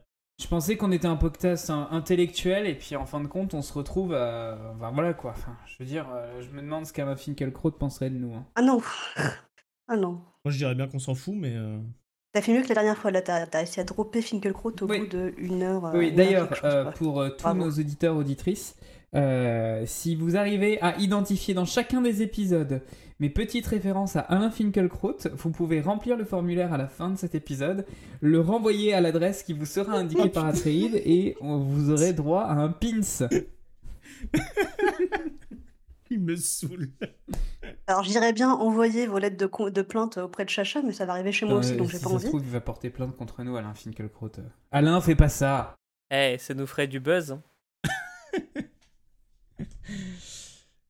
bon, Lilith, alors, euh, Divinity Original Sin 2. et donc, du coup, ouais, donc pour une fois, je vais faire une reco, une reco jeu vidéo et pas euh, cinéma.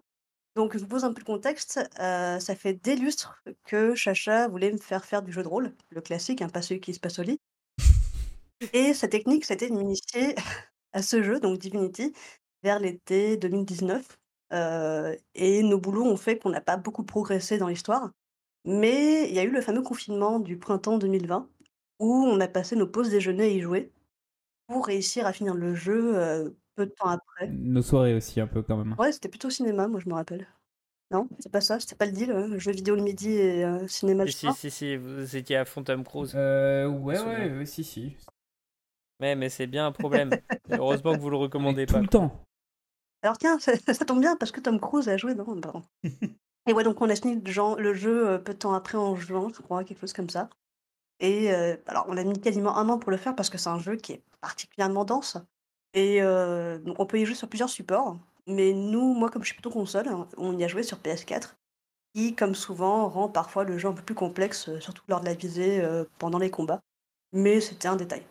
Et alors, Divinity Original Sin 2, qu'est-ce que c'est? En gros, c'est un jeu vidéo ou un RPG, donc un jeu vidéo de rôle, qui était développé par la société belge Larian Studio et son super créateur Sven Winke.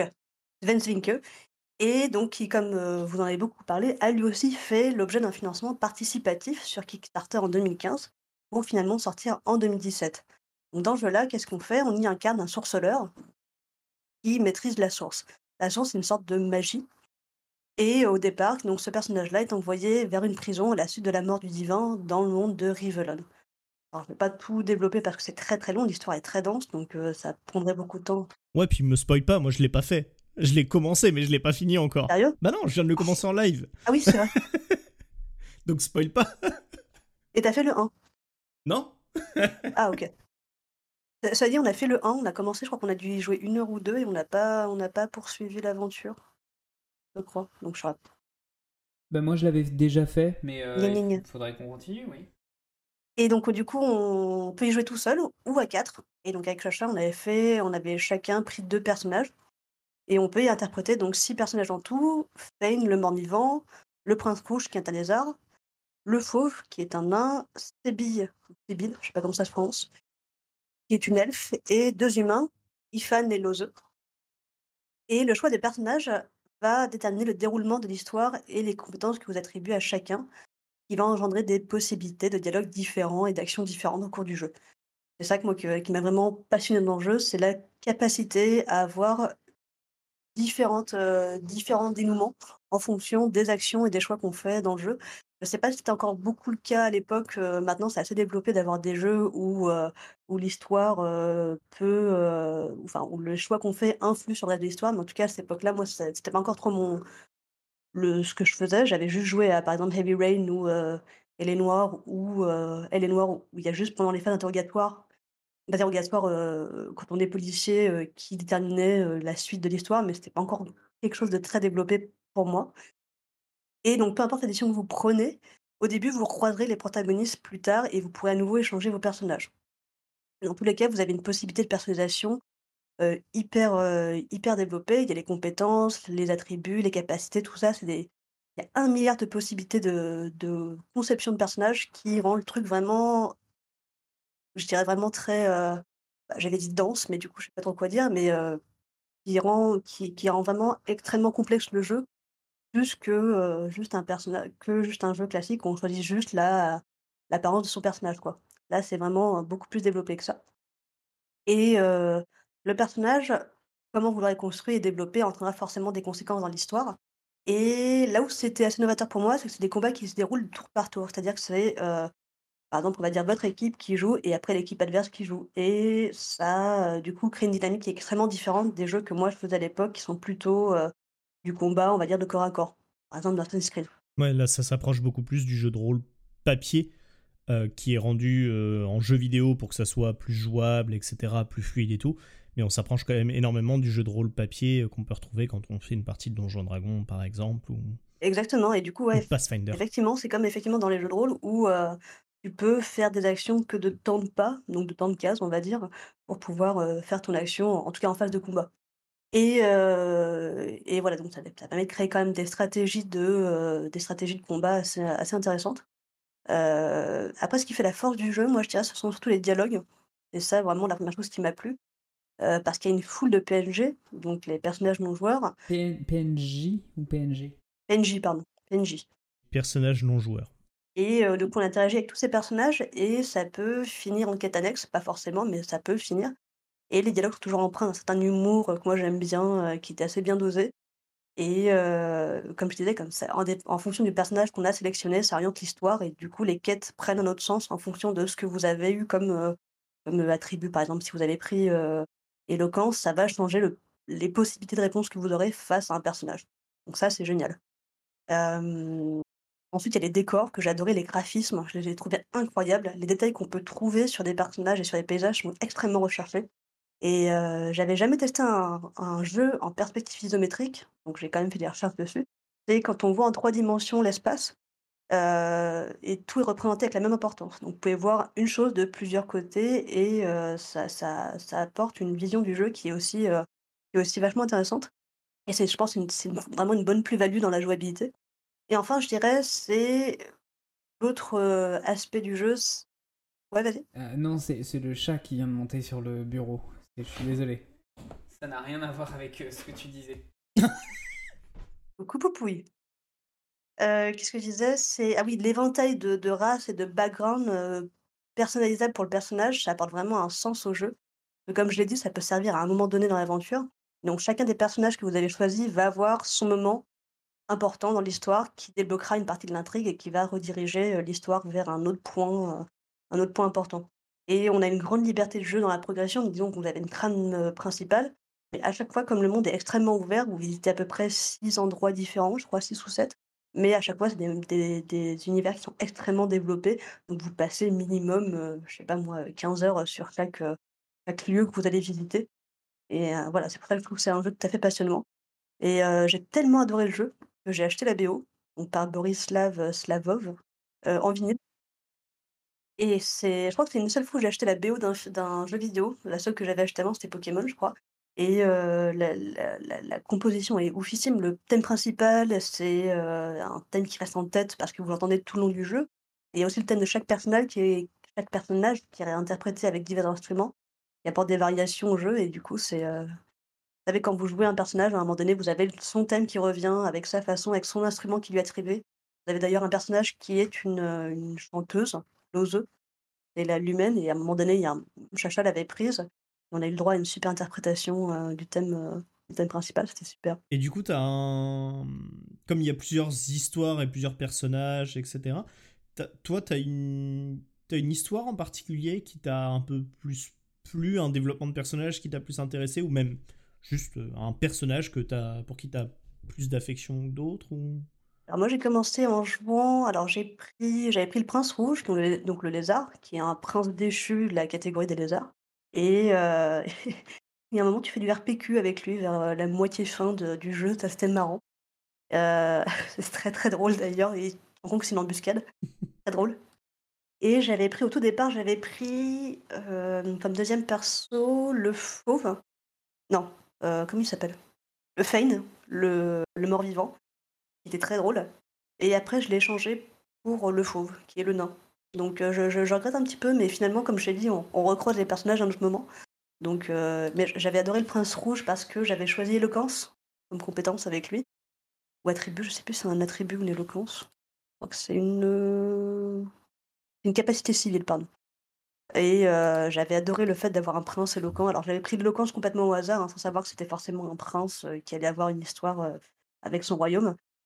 Mais le fait qu'il ait l'éloquence, ça a permis de créer des dialogues très, très drôles, avec une ce que je disais, de l'humour qui est dedans, qui est très drôle. Il prend plein de choses au 1er degré, avec son humour un peu royal et ça, ça m'a beaucoup fait rire. Mais vraiment, même son histoire m'a beaucoup fait rire. J'ai un peu moins j'ai un peu moins de souvenirs de celle de l'histoire d'Ethan, du nain, mais voilà, c'était le prince rouge qui m'avait particulièrement plu. D'ailleurs, heu, Ordos m'a offert, un poster, enfin un je sais pas si on peut dire un poster, un displate du prince rouge, qui est juste devant moi, là je le regarde en même temps. Donc c'est pour dire à quel point le perso m'a marqué. Juste parce que, je recherchais le nom, mais tu parlais de Borislav Slavov qui a fait la musique de Divinity Original Sin. Hem, alors il faut il faut savoir que Divinity, donc toute la série des Divinity, Divinity Original Sin, Divine Divinity, enfin Divine Divinity, c'est une série de jeux vidéo qui ont commencé, heu, à la fin des années 90 et Divine Divinity. Divine Divinity et en fait jusqu'à, hem, jusqu'à Divinity Original Sin 2, heu, c'était, Kirill, Pokrovsky qui faisait la musique et il est décédé en fait un petit peu avant, Divinity Original Sin 2 et donc du coup, heu, voilà, c'est pour ça que Et dans le jeu dans dans le jeu, ils lui rendent hommage et à un moment donné, on arrive de je sais plus dans une maison, je sais plus à quel moment c'est, bah, c'est le même le même moment je crois où il y a Lose qui va chanter après, où on arrive, heu et il y a le piano en fond qui se met à jouer, on peut lancer le piano. Le piano joue le thème, je crois, de Divinity Original Sin 1, je crois, c'est ça? hem, il joue le thème, ouais, de Divinity Original Sin 1 effectivement. Tu veux parler de Kirill Pokovs Pokovsky, ouais et il y a, mmh, il y a aussi le fait que en fait Kirill voulait depuis très longtemps pouvoir passer une de ses compos avec un, orchestre symphonique. à l'époque, l'Ariane n'avait vraiment pas l'argent puisque Divinity Original Sin 1 s'est fait vraiment dans la douleur. Ils étaient sur le point de faire faillite et en fait le crowdfunding les a complètement sauvés et maintenant c'est ce que c'est devenu. C'est les RPG les plus vendus, enfin les, les RPG PC au tour par tour les plus vendus au monde. Et, c'est vrai que c'est eux qui vont produire le prochain Baldur's Gate. Ah oui, c'est ça. Et, et Borislav Slalovov a fait donc un, un hommage à Kirill en lui faisant une de ses compos préférées avec un orchestre symphonique. Et tu peux retrouver cette vidéo sur YouTube. Et d'ailleurs, je crois que c'est intégré directement dans Divinity Original Sin 2. donc une des compos avec un véritable orchestre symphonique. C'est vraiment très chouette. Et ouais, quand je parlais des persos, effectivement, chaque perso a sa compétence. Et par exemple, Lozeux, alors c'est pas moi qui l'a joué, c'était Chacha. Mais enfin, chaque personnage a quand même un développement qui est extrêmement personnalisé. Enfin, Lozeux, tu sens que ses réponses sont adaptées à son personnage parce que c'est une femme, parce que a une histoire un peu spéciale, elle est possédée, comme ça, je crois. Oui. Et, et, et que ça va influer à un moment donné sur la fin de l'histoire avec un démon ou je sais plus quoi, mais c'est c'est le niveau de détail de chaque personnage est oufissime, mais vraiment. Ça, ça vaut la peine d'être passé. pour l'instant, je joue Ifan, mais j'avais hésité à prendre Lozeux aussi parce que. Franchement, si je devais dire de prendre un personnage, je saurais pas lequel te dire parce qu'ils sont tous tellement incroyables que. Ouais, Ifan, je sais plus. C'est toi, Chacha, aussi, qu'il avait Ifan, je crois. Euh, non, moi, j'ai pas pris Ifan. Ah non, personne n'a pris Ifan? Non, on l'avait laissé de côté. Ah oui, on a laissé Ifan et Fane euh, de côté. Non, on avait pris Fane. Bah, je l'avais pris au début et après, je l'ai lâché. Euh... Quand on est arrivé sur, euh, sur Fort Joy, hein, sur la, donc la, Fort Joy, c'est la prison, sur l'île prison sur laquelle tu arrives une fois que ton bateau a échoué, au tout début du, du jeu. Et euh, je crois qu'on avait recroisé justement, tu recroises tous les autres persos que tu n'as pas choisis, et à ce moment-là, tu peux réinteragir avec eux et choisir si tu veux finalement les prendre dans ton équipe ou pas. Quoi. Non, mais t'es limité à 4 dans ton équipe. Mm. Mais je sais pas si, si on y jouait avec 4, est-ce qu'on pourrait tous prendre un perso secondaire? Je sais pas. Euh, on n'a pas retesté, j'ai pas cherché. Normalement tu, normalement, tu peux. En tout cas, c'était comme ça qu'ils avaient, euh, ils avaient pensé la chose.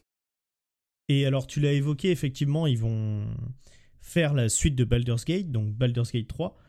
Et euh, pour expliquer un petit peu, en gros, euh, Divinity Original Sin 2 et les jeux précédents, euh, c'est des jeux très inspirés du jeu de rôle papier et notamment de Donjons et Dragons.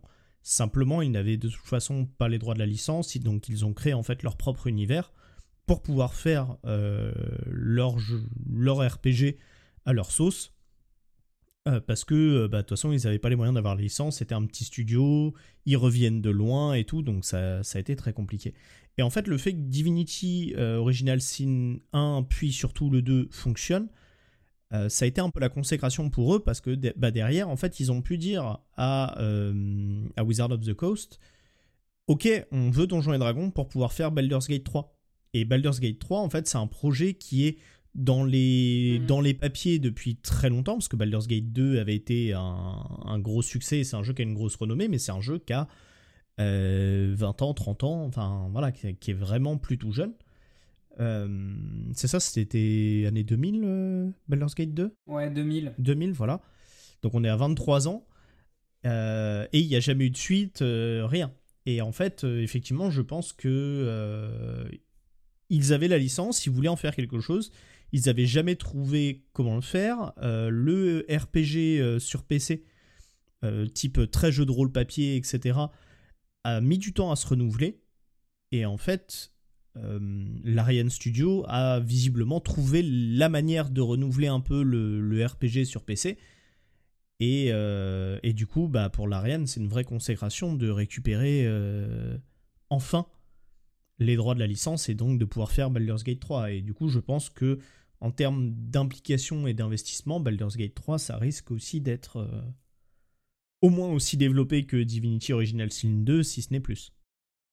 Le problème de Baldur's Gate 3, euh, c'est le bagage qu'il te porte, alors que Divinity, euh, tu viens d'une licence qu'ils ont produit eux-mêmes. Baldur's Gate 3, t'as les vieux de la vieille qui vont dire Ah, c'est pas mon Baldur's Gate comme avant. Ça va être un peu oui, mais en fait, vu le succès, vu le succès qu'ont eu euh, les autres, pense que c'est pas trop un problème, tu vois. Ouais, puis de toute façon, Baldur's Gate 3, en gros, là, il est accessible en, en accès anticipé. Donc en gros, euh, le jeu est pas encore fini, mais si tu payes, tu peux déjà y accéder. Et a priori, de, des dernières news, ils auraient déjà financé de toute façon l'entièreté du développement juste avec les ventes euh, d'accès anticipé. Donc en fait, l'Ariane, maintenant, je pense qu'ils s'en foutent un peu parce que bah, de toute façon, ils ont plus rien à perdre. Ils, ont, ils sont rentrés dans leurs frais. Ils, pe- ils peuvent même se permettre de vendre le jeu de plateau de Divinity Original Sin, euh, coûte, je sais plus, 200 balles, je crois, un truc comme ça. 250, mais ça c'est normal, c'est euh, c'est le prix des, des jeux de plateau euh, assez classiques, euh, avec des figurines et des choses un peu belles. euh. Ok. Bah, en tout cas, c'est c'est un studio que euh, moi j'aime beaucoup parce que j'ai fait absolument tous leurs jeux. Euh, Jusqu'à Dragon Commander, euh, dont personne, a- tout le monde a oublié le nom, mais euh, qui était un jeu étrange euh, dans lequel on incarnait un dragon euh, et euh, on devait développer sa base et faire des missions. Bon, pas leur meilleur jeu. Ah non, il a été bâclé justement pour trouver des financements pour le Original Sin. Ça a été le choix de, de Sven Vinke à l'époque. Mais euh, moi, j'attends juste de voir euh, parce que en fait, euh, c'est- une belle, c'est un beau storytelling euh, l'histoire de l'Ariane. Euh, Il n'y a pas eu de, a pas eu de, de, journalistes qui se sont intéressés à, à ce qui se faisait à l'intérieur du studio. Est-ce qu'il y a beaucoup de crunch, etc. Parce que ces derniers temps, moi j'en parlais avec le documentaire, etc. Mais c'est bien d'avoir un jeu vidéo qui est cool. Euh, c'est aussi intéressant de savoir dans quelles conditions il a été fait et si les employés qui l'ont fait euh, ont, ont- l'ont fait, euh, l'ont fait euh, difficilement ou pas en fait. Et actuellement, il n'y a pas eu en tout cas de, de témoignages euh, sur les méthodes de l'Ariane. Donc on peut espérer que s'ils mettent autant de temps à le développer, c'est peut-être aussi parce que bah ils manègent, enfin ils, ils ils ménagent pardon, ils ménagent un petit peu leurs équipes. En tout cas, j'aime j'aime à, à le croire. J'espère aussi. Bah, on l'espère, on l'espère. Parce que c'est un studio qui a une petite cote aussi. Pour le coup, les gens aiment bien l'Ariane. Oui, c'est clair. Ouais. Et du coup, Atreide, tu parlais de ta chaîne Twitch, tu as une... fais quoi en ce moment? À part... euh, Euh, alors, bah, du coup, sur la chaîne Twitch, en ce moment, je suis Divinity Ah oui, Original c'est quoi? Sin 2. Euh, voilà. Mais trop lourd, quoi. Mais, euh, mais sinon, en attendant, euh, là, j'ai lancé un petit jeu euh, qui, qui vient d'avoir sa petite chronique sur France Inter, là, si vous voulez, Yes. euh, qui s'appelle Have a Nice Death et qui est un, ce qu'on appelle un petit roguelike. Donc, en fait, c'est une succession de niveaux. Et à chaque fois que qu'on décède, on va revenir au début du jeu, mais on va avoir de l'argent ou des outils supplémentaires, des capacités supplémentaires qui vont nous aider à aller un peu plus loin dans l'aventure jusqu'à temps d'arriver à la fin. Et généralement, une fois qu'on arrive à la fin, en fait, c'est pas vraiment la fin, il y a d'autres choses qui se débloquent. Mais voilà, c'est un genre de jeu où en fait, on refait plusieurs fois le jeu et on essaye de, bah, de vaincre les ennemis qui sont, du coup, nous paraissent très durs au début. Et en fait, plus on avance, plus nous, on va maîtriser le jeu et plus le jeu nous donne des outils et des avantages pour réussir le jeu. Donc ça veut dire que tu vas finir le jeu en one shot une fois que tu as, plusieurs fois euh, respawné et du coup, enfin, recommencé pardon depuis le début et que du coup tu es obligé de l'avoir fini d'une traite sans être mort en plein milieu quoi. C'est ça. Alors après, tu as des trucs pour annuler ta mort et tu as le droit à une deuxième chance ou des choses comme ça. Bref, tu as différents bonus. Euh, je vous laisserai les découvrir ceux de Have a Nice Death, mais bref, c'est un style de jeu qui est, qui est très répandu hein, aujourd'hui.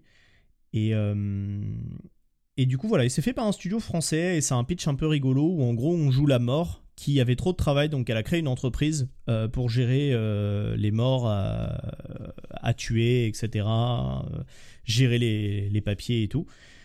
Et au final, bah, le patron, donc la mort originelle, se retrouve euh, à crouler sous la paperasse, à faire de l'administratif à longueur de journée, et elle s'en sort plus, etc. Et du coup, elle se dit, ah, mais c'est pas possible, euh, comment ça se fait que c'est moi qui en ramasse tout, en plus c'est que la paperasse et tout, enfin bref. Et donc, elle retourne un peu au casse-pipe, et elle va reparcourir les différents euh, étages et postes de responsabilité de son entreprise pour, aller taper sur bah, les mecs qui lui refilent tout, tout le boulot au lieu de le, de le faire eux-mêmes. Et en fait, du coup, c'est un jeu qui euh, parle de l'entreprise avec euh, pas mal d'humour et de dérision. Et au niveau de l'écriture, c'est plutôt bien géré. Et donc du coup, je m'amuse bien à voir, euh, voilà, par moment, quand on meurt, on revient, et puis bah il y a le, voilà, il y a le petit bonhomme un peu tout gentil qui est copain avec tout le monde, mais il y a une fois il est pas là parce que il y a Michel au deuxième étage qui a rapporté des beignets, et donc quand on passe le premier niveau, on arrive au deuxième étage, et effectivement il y a Michel qui a des beignets, et en fait ça le file un bonus. Il y a plein de petites choses comme ça qui, qui sont très rigolotes et, et, qui jouent un peu avec le côté entreprise et tout. Euh, et, ouais, c'est plutôt, plutôt bien fait, donc je boude pas mon plaisir. Je pense pas que ce soit le plus grand roguelite du monde, mais, euh, mais je, je m'amuse bien dessus, et c'est un petit studio français qui a fait ça, et c'est cool. Donc si vous jamais voulez écouter du coup l'épisode, euh, l'émission qui en parle de Have a Nice Death, c'est dans la photo jeu vidéo présentée par Olivier Bénis sur France Inter. L'épisode dure 4 minutes. Et toi, Chacha, fais quoi en ce moment? Euh, c'est une bonne question. Qu'est-ce que je fais en ce moment? Je vais pas vous dire le livre que je lis parce que je vous ai déjà donné, euh, conseillé un bouquin. Euh, eh bien, je, viens de terminer le dernier jeu de Lucas Pop. vous êtes en train de parler de jeux vidéo, donc autant continuer. je viens de terminer le dernier jeu de Lucas Pop, qui est un mec, un, game designer indépendant euh, australien qui avait fait euh, Papers, Please en 2014, qui était un jeu qui nous mettait dans la situation d'un douanier à, la frontière euh, d'un État totalitaire. Et le but du jeu c'était de il y avait des gens qui se présentaient à la frontière et puis il fallait gérer les papiers regarder si tout était en ordre etc et le jeu accélérait la cadence au fur et à mesure du temps qui passait et puis on se rendait compte que notre petit personnage qu'on incarnait avait des problèmes à la maison. Donc en fait, ça nous mettait dans une situation euh, où l'appareil administratif, l'appareil d'État est vraiment une pression sur les personnes. Donc un jeu somme toute politique. Euh, son deuxième jeu est sorti en 2018, donc je le, joue, j'y joue vraiment sur le tard. Euh, et il s'appelle The Return of Obra Dinn. Et on nous met dans la peau de quelqu'un, un peu comme pour Outer Wilds, on est donc à la première personne. Sauf que les graphiques sont euh, de lignes blanches euh, et de, sur un fond noir pour euh, rappeler un petit peu les jeux d'aventure sur les vieilles machines du début des années 80. Donc il y a un énorme hommage de ce point de vue-là. Et puis ça nous met dans la position d'une personne qui inspecte un navire qu'on a perdu en mer en 1807 et qui a comme seule mécanique de jeu une petite boussole qui permet, quand il découvre un cadavre, de remonter à la dernière scène avant la mort de cette personne, scène figée par ailleurs. Et donc on va comme ça, on peut circuler dans les scènes figées des personnes avant de mourir, et on doit petit à petit euh, réussir à identifier les différents personnages du navire, il y en a 60, euh, et trouver les conditions dans lesquelles ils sont morts. Donc en gros, euh, un Cluedo, mais 60 fois pour 60 personnes dont on ne sait pas qui ils sont au départ. Euh, c'est très très chouette. C'est vraiment, c'est vraiment très bien et je crois que c'est l'un des premiers jeux où je suis en train de me dire que tout comme Charlie Chaplin avait inventé le hors-champ au cinéma, et ça je crois que tu me contrediras pas Lilith, euh, eh bien, c'est un jeu vidéo qui va beaucoup pratiquer le hors-champ parce que lorsqu'on revient dans le passé euh, sur cette dernière scène avant que les gens meurent, on, a un écran noir avec euh, les, des paroles, mais on ne voit il n'y a, pas de mouvement, on ne voit pas les gens bouger, on a, juste cet écran noir avec des paroles qui, qui en fait sont les, les dernières paroles qu'a entendu le mort avant, enfin quasiment 20-30 secondes avant de mourir. Donc ça permet d'imaginer le contexte mais ne pas le voir. Et ça crée quelque chose, de... enfin ça crée une expérience vraiment intéressante. Voilà. Alors c'est un tout petit peu différent du cinéma de Chaplin dans le sens où euh, à l'époque du cinéma muet c'était plus des euh, comment on appelle ça des panneaux qui faisaient des dialogues plutôt que euh, et qui et qui, reprenaient les dialogues de l'action quoi. Mais le hors c'est oui, mais euh, le, c'est Chaplin qui a inventé le hors-champ, qui, euh, qui, a inventé le fait qu'il puisse y avoir une action en dehors de ce qui est présenté à la caméra. Ok. Dans je ne sais plus quel film d'ailleurs, mais euh, c'est en tout cas, c'est ce que j'ai vu à l'intérieur de ce jeu vidéo et j'ai trouvé ça super cool. D'accord.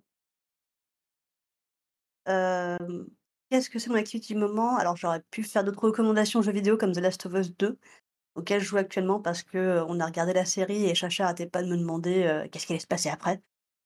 Le mec qui supporte pas de regarder une série et de pas comprendre ce qui se passe à l'instant T. C'est insupportable. Quelqu'un de très rationnel. Oh oui, de très chiant, surtout. Heu et du coup, voilà, donc ouais, la série m'a permis de me remettre à à jouer au jeu et donc le deuxième, e je suis en plein milieu, c'est génial, vraiment superbe. Je je me je je flippe ma race, j'ai, heu, 2 mini arrêts cardiaques, à la seconde, mais ça va. J'ai déjà parlé de films, donc je vais pas recommander de film, heu, même si j'aurais voulu vous parler des Fils de l'homme d'Alfonso Cuarón, mais, regardez-le, c'est superbe.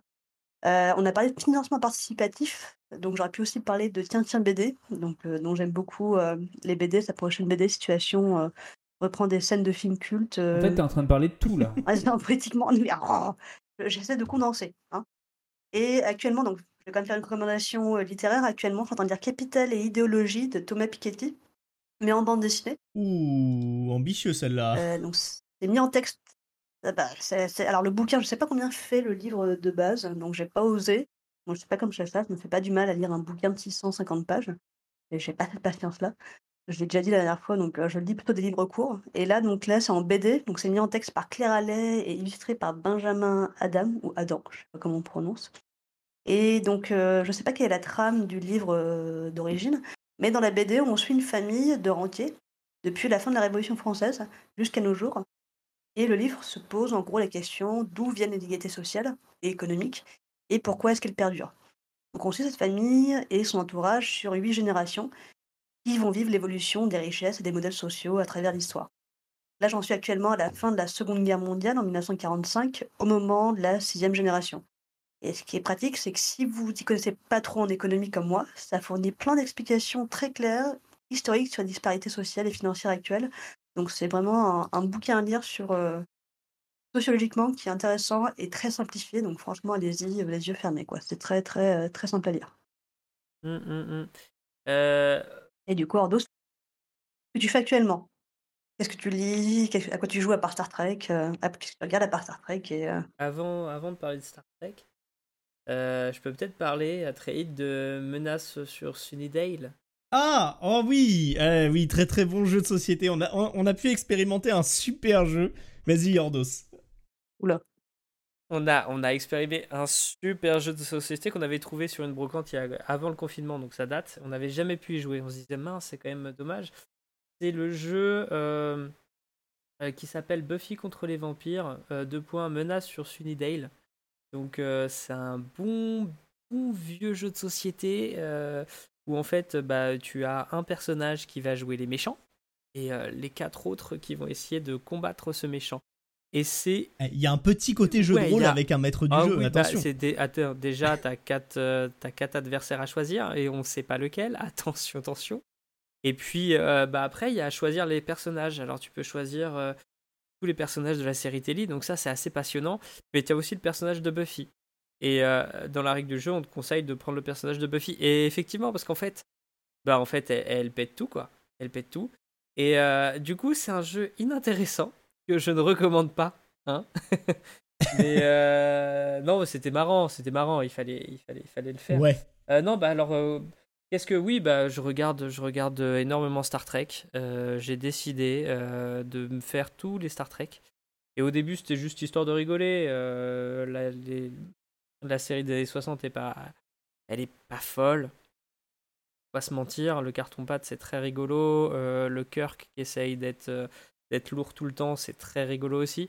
Et puis bah finalement, je me suis pris d'affection pour toute la série. J'ai regardé les films, les films étaient incroyables.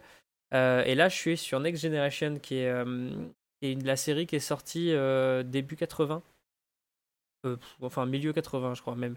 Et où, euh, en fait, c'est euh, Patrick Stewart qui joue le capitaine, euh, le capitaine Picard euh, de l'Enterprise. Et euh, c'est très intéressant parce que finalement, c'est beaucoup moins, beaucoup moins bateau en termes de scénar que le Star Trek originel. Euh, et pourtant, euh, pourtant il n'était pas si bateau que ça euh, pour, un, pour une série des années 60. Maintenant, ils sont sur un Euh, vaisseau euh, spatial. Voilà, euh, oui, déjà, non, non, puis il y avait des questions, il y avait des questions sociologiques qui étaient, qui étaient posées, qui étaient plutôt intéressantes, mais elles sont beaucoup plus. Ah oui, Non, c'est pas grave. ah pardon, excuse-moi, il fallait que je fasse le petit son, bon, tant pis. Et, euh, et Next Generation euh, pose, des, des, euh, pose des problématiques sociologiques assez intéressantes. Alors certes, c'est une série SF, j'imagine que dans la littérature de l'époque, il y avait déjà beaucoup de questions qui se sont posées et tout, mais euh, t'as as beaucoup d'épisodes qui sont intéressants. T'as euh, l'épisode où euh, t'as un, andro- androïde qui est créé et en fait, bah, au début, il a pas de genre. En fait, c'est à lui de définir son genre. Déjà rien que ça, ça, pose enfin, dans les années 80 euh, sur le, en prime time euh, aux États-Unis. Je trouve que c'est assez intéressant. Donc il y a vraiment pas mal de- d'épisodes qui sont vraiment cool. Et, euh, et voilà, je vous recommande Star Trek que tout le monde connaît, mais que finalement personne n'a regardé. Est-ce que tu as regardé la série Star Trek Picard, euh, sortie en 2020, justement avec Patrick Stewart?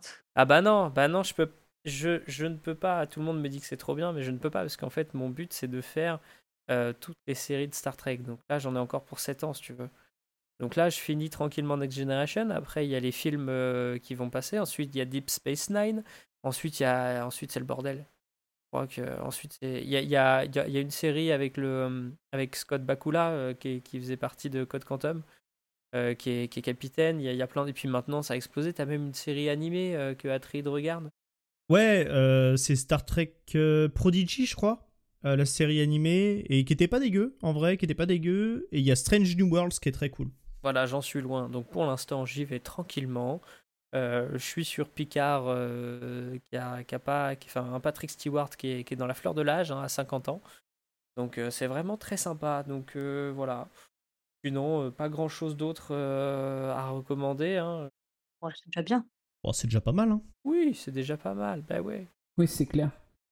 Le mec, il nous, il nous propose une série qui a plus de 60 ans, quoi. Tout ça. C'est ça la, la petite recommandation. C'est vrai qu'on on- on aurait pu recommander des podcasts, mais je pense qu'on va s'arrêter là. On est pas mal, effectivement. On peut bien conclure si le chat me laisse tranquille. Alors du coup, merci de nous avoir écoutés comme d'habitude. On espère que vous allez suivre nos recommandations, éventuellement euh, y jouer ou les regarder. Surtout y jouer, ou les lire. Pardon, j'ai oublié le livre de Chacha. Et euh, allez, Cosmic Poubelle. C'est Cosmic Poubelle. Chacha Cosmique Poubelle, t'es pire que, euh, pire que le roi de Thaïlande qui a un nom à rallonge. Ok, la référence obscure, super. Alors, pour les auditeurs et auditrices, si vous avez le nom du roi de Thaïlande, vous pouvez nous l'envoyer en remplissant le petit formulaire qui se trouve à la fin de ce podcast. Vous l'envoyez à l'adresse qu'on vous indiquera et euh, vous, vous recevrez un pins dans les prochaines 48 heures. Ce running gag, ça y est, c'est bon, il est recalé. À chaque Ah fois, là je rajoute un truc. Ouais, et sinon, euh, juste, euh, n'oubliez pas, hein, euh, c'est Atreide avec un underscore sur Twitch. Abonnez-vous, mettez follow, followez-le, et vous pouvez même subscribe si vous avez Prime. et ben vous pouvez peut-être lui donner. Non, parce que je l'ai pas activé. Donc Ah, tu l'as pas activé? Ah, non. Ah, You- Non, bah non, Utip. parce que je veux pas, je me suis pas mis en statut auto-entrepreneur pour recevoir des dons et tout, machin. Ah bah alors, Euh, bah, bah, non, faites-lui un. Utip Ils alors. font pas de dons. Déjà, s'ils passent faire un petit coucou, euh, ça me fera super plaisir et, et je serai content. Bah tu veux que je devienne Euh, ton agent? Moi je peux être ton agent, y a pas de souci. Ah bah hein. vas-y, bah allez, let's go. Bah, si vous venez euh, à, à plein, je deviens l'agent de, de Trade. Et, euh, et comme ça, on fera des, des podcasts euh, toutes les deux semaines. Non, par contre, vous moins. pouvez recommander Pop Culture si vous voulez, qui est dispo Ah sur oui, toutes aussi. les plateformes d'écoute. Alors, je me suis trompée, en plus, j'ai fait une blague, mais je me suis trompée. C'est euh, Bangkok qui est le nom de la ville. euh, alors, je sais pas si c'est la plus longue ou pas. C'est Ville des dieux, grande ville, résidence du Bouddha d'émeraude, ville imprenable du dieu Indra, grande capitale du monde ciselé de neuf pierres précieuses, ville heureuse, généreuse dans l'économie, palais royal, pareil à la demeure céleste, reine du dieu réincarné, ville dédiée à Indra, construite sur Vashnu. Voilà. C'est cool. Ça, c'est Bangkok, ça. Ça, c'est le nom de Bangkok en entier. Ouais. Ah, ah, Ah, facile. bah, c'est pas mal. Et du coup, des bisous. Bah oui, des, des bisous, portez-vous bien. Bah oui, à bientôt. Euh, On espère que ce sera plus tôt que ça ne l'était avant. C'est pas clair. Mais bref, on a mis un an à faire cet épisode. Donc normalement, le prochain. Non, on a mis trois mois. On a mis trois mois, n'exagère pas. pour moi, c'était pour moi, presque janvier. un an parce que ça me manque. Euh, les- le prochain, ce sera sur l'architecture, c'est ça? Oui, Et comment tu divulgages les prochains Non, bah, épisodes on ne divulgage pas, on sait. mais c'est un épisode qui nous demande un peu de préparation. Bah, euh, donc on a fait un Moi, peu je de le recours. savais pas. Visiblement, Ordo, c'était pas au courant. Bah, je savais pas si c'était en discussion ou pas. Tu sais, moi, euh, moi, en ce moment, c'est compliqué. donc, euh, ouais, ouais, ouais, ouais, ouais. Ok, l'architecture. Bon, vous avez tous compris que euh, Ordos a un bébé. Moi, je parlerai Euh, des Legos voilà. si tu veux. Voilà. Les Legos, ça, je connais. ouais. Bon, bah on parlera des Lego dans ce cas-là. Super, moi j'ai très, euh, j'ai très hâte. Euh, ben, gros Et bisous. bah, gros bisous, ouais. Bisous. Bisous tout le monde, ciao À bientôt.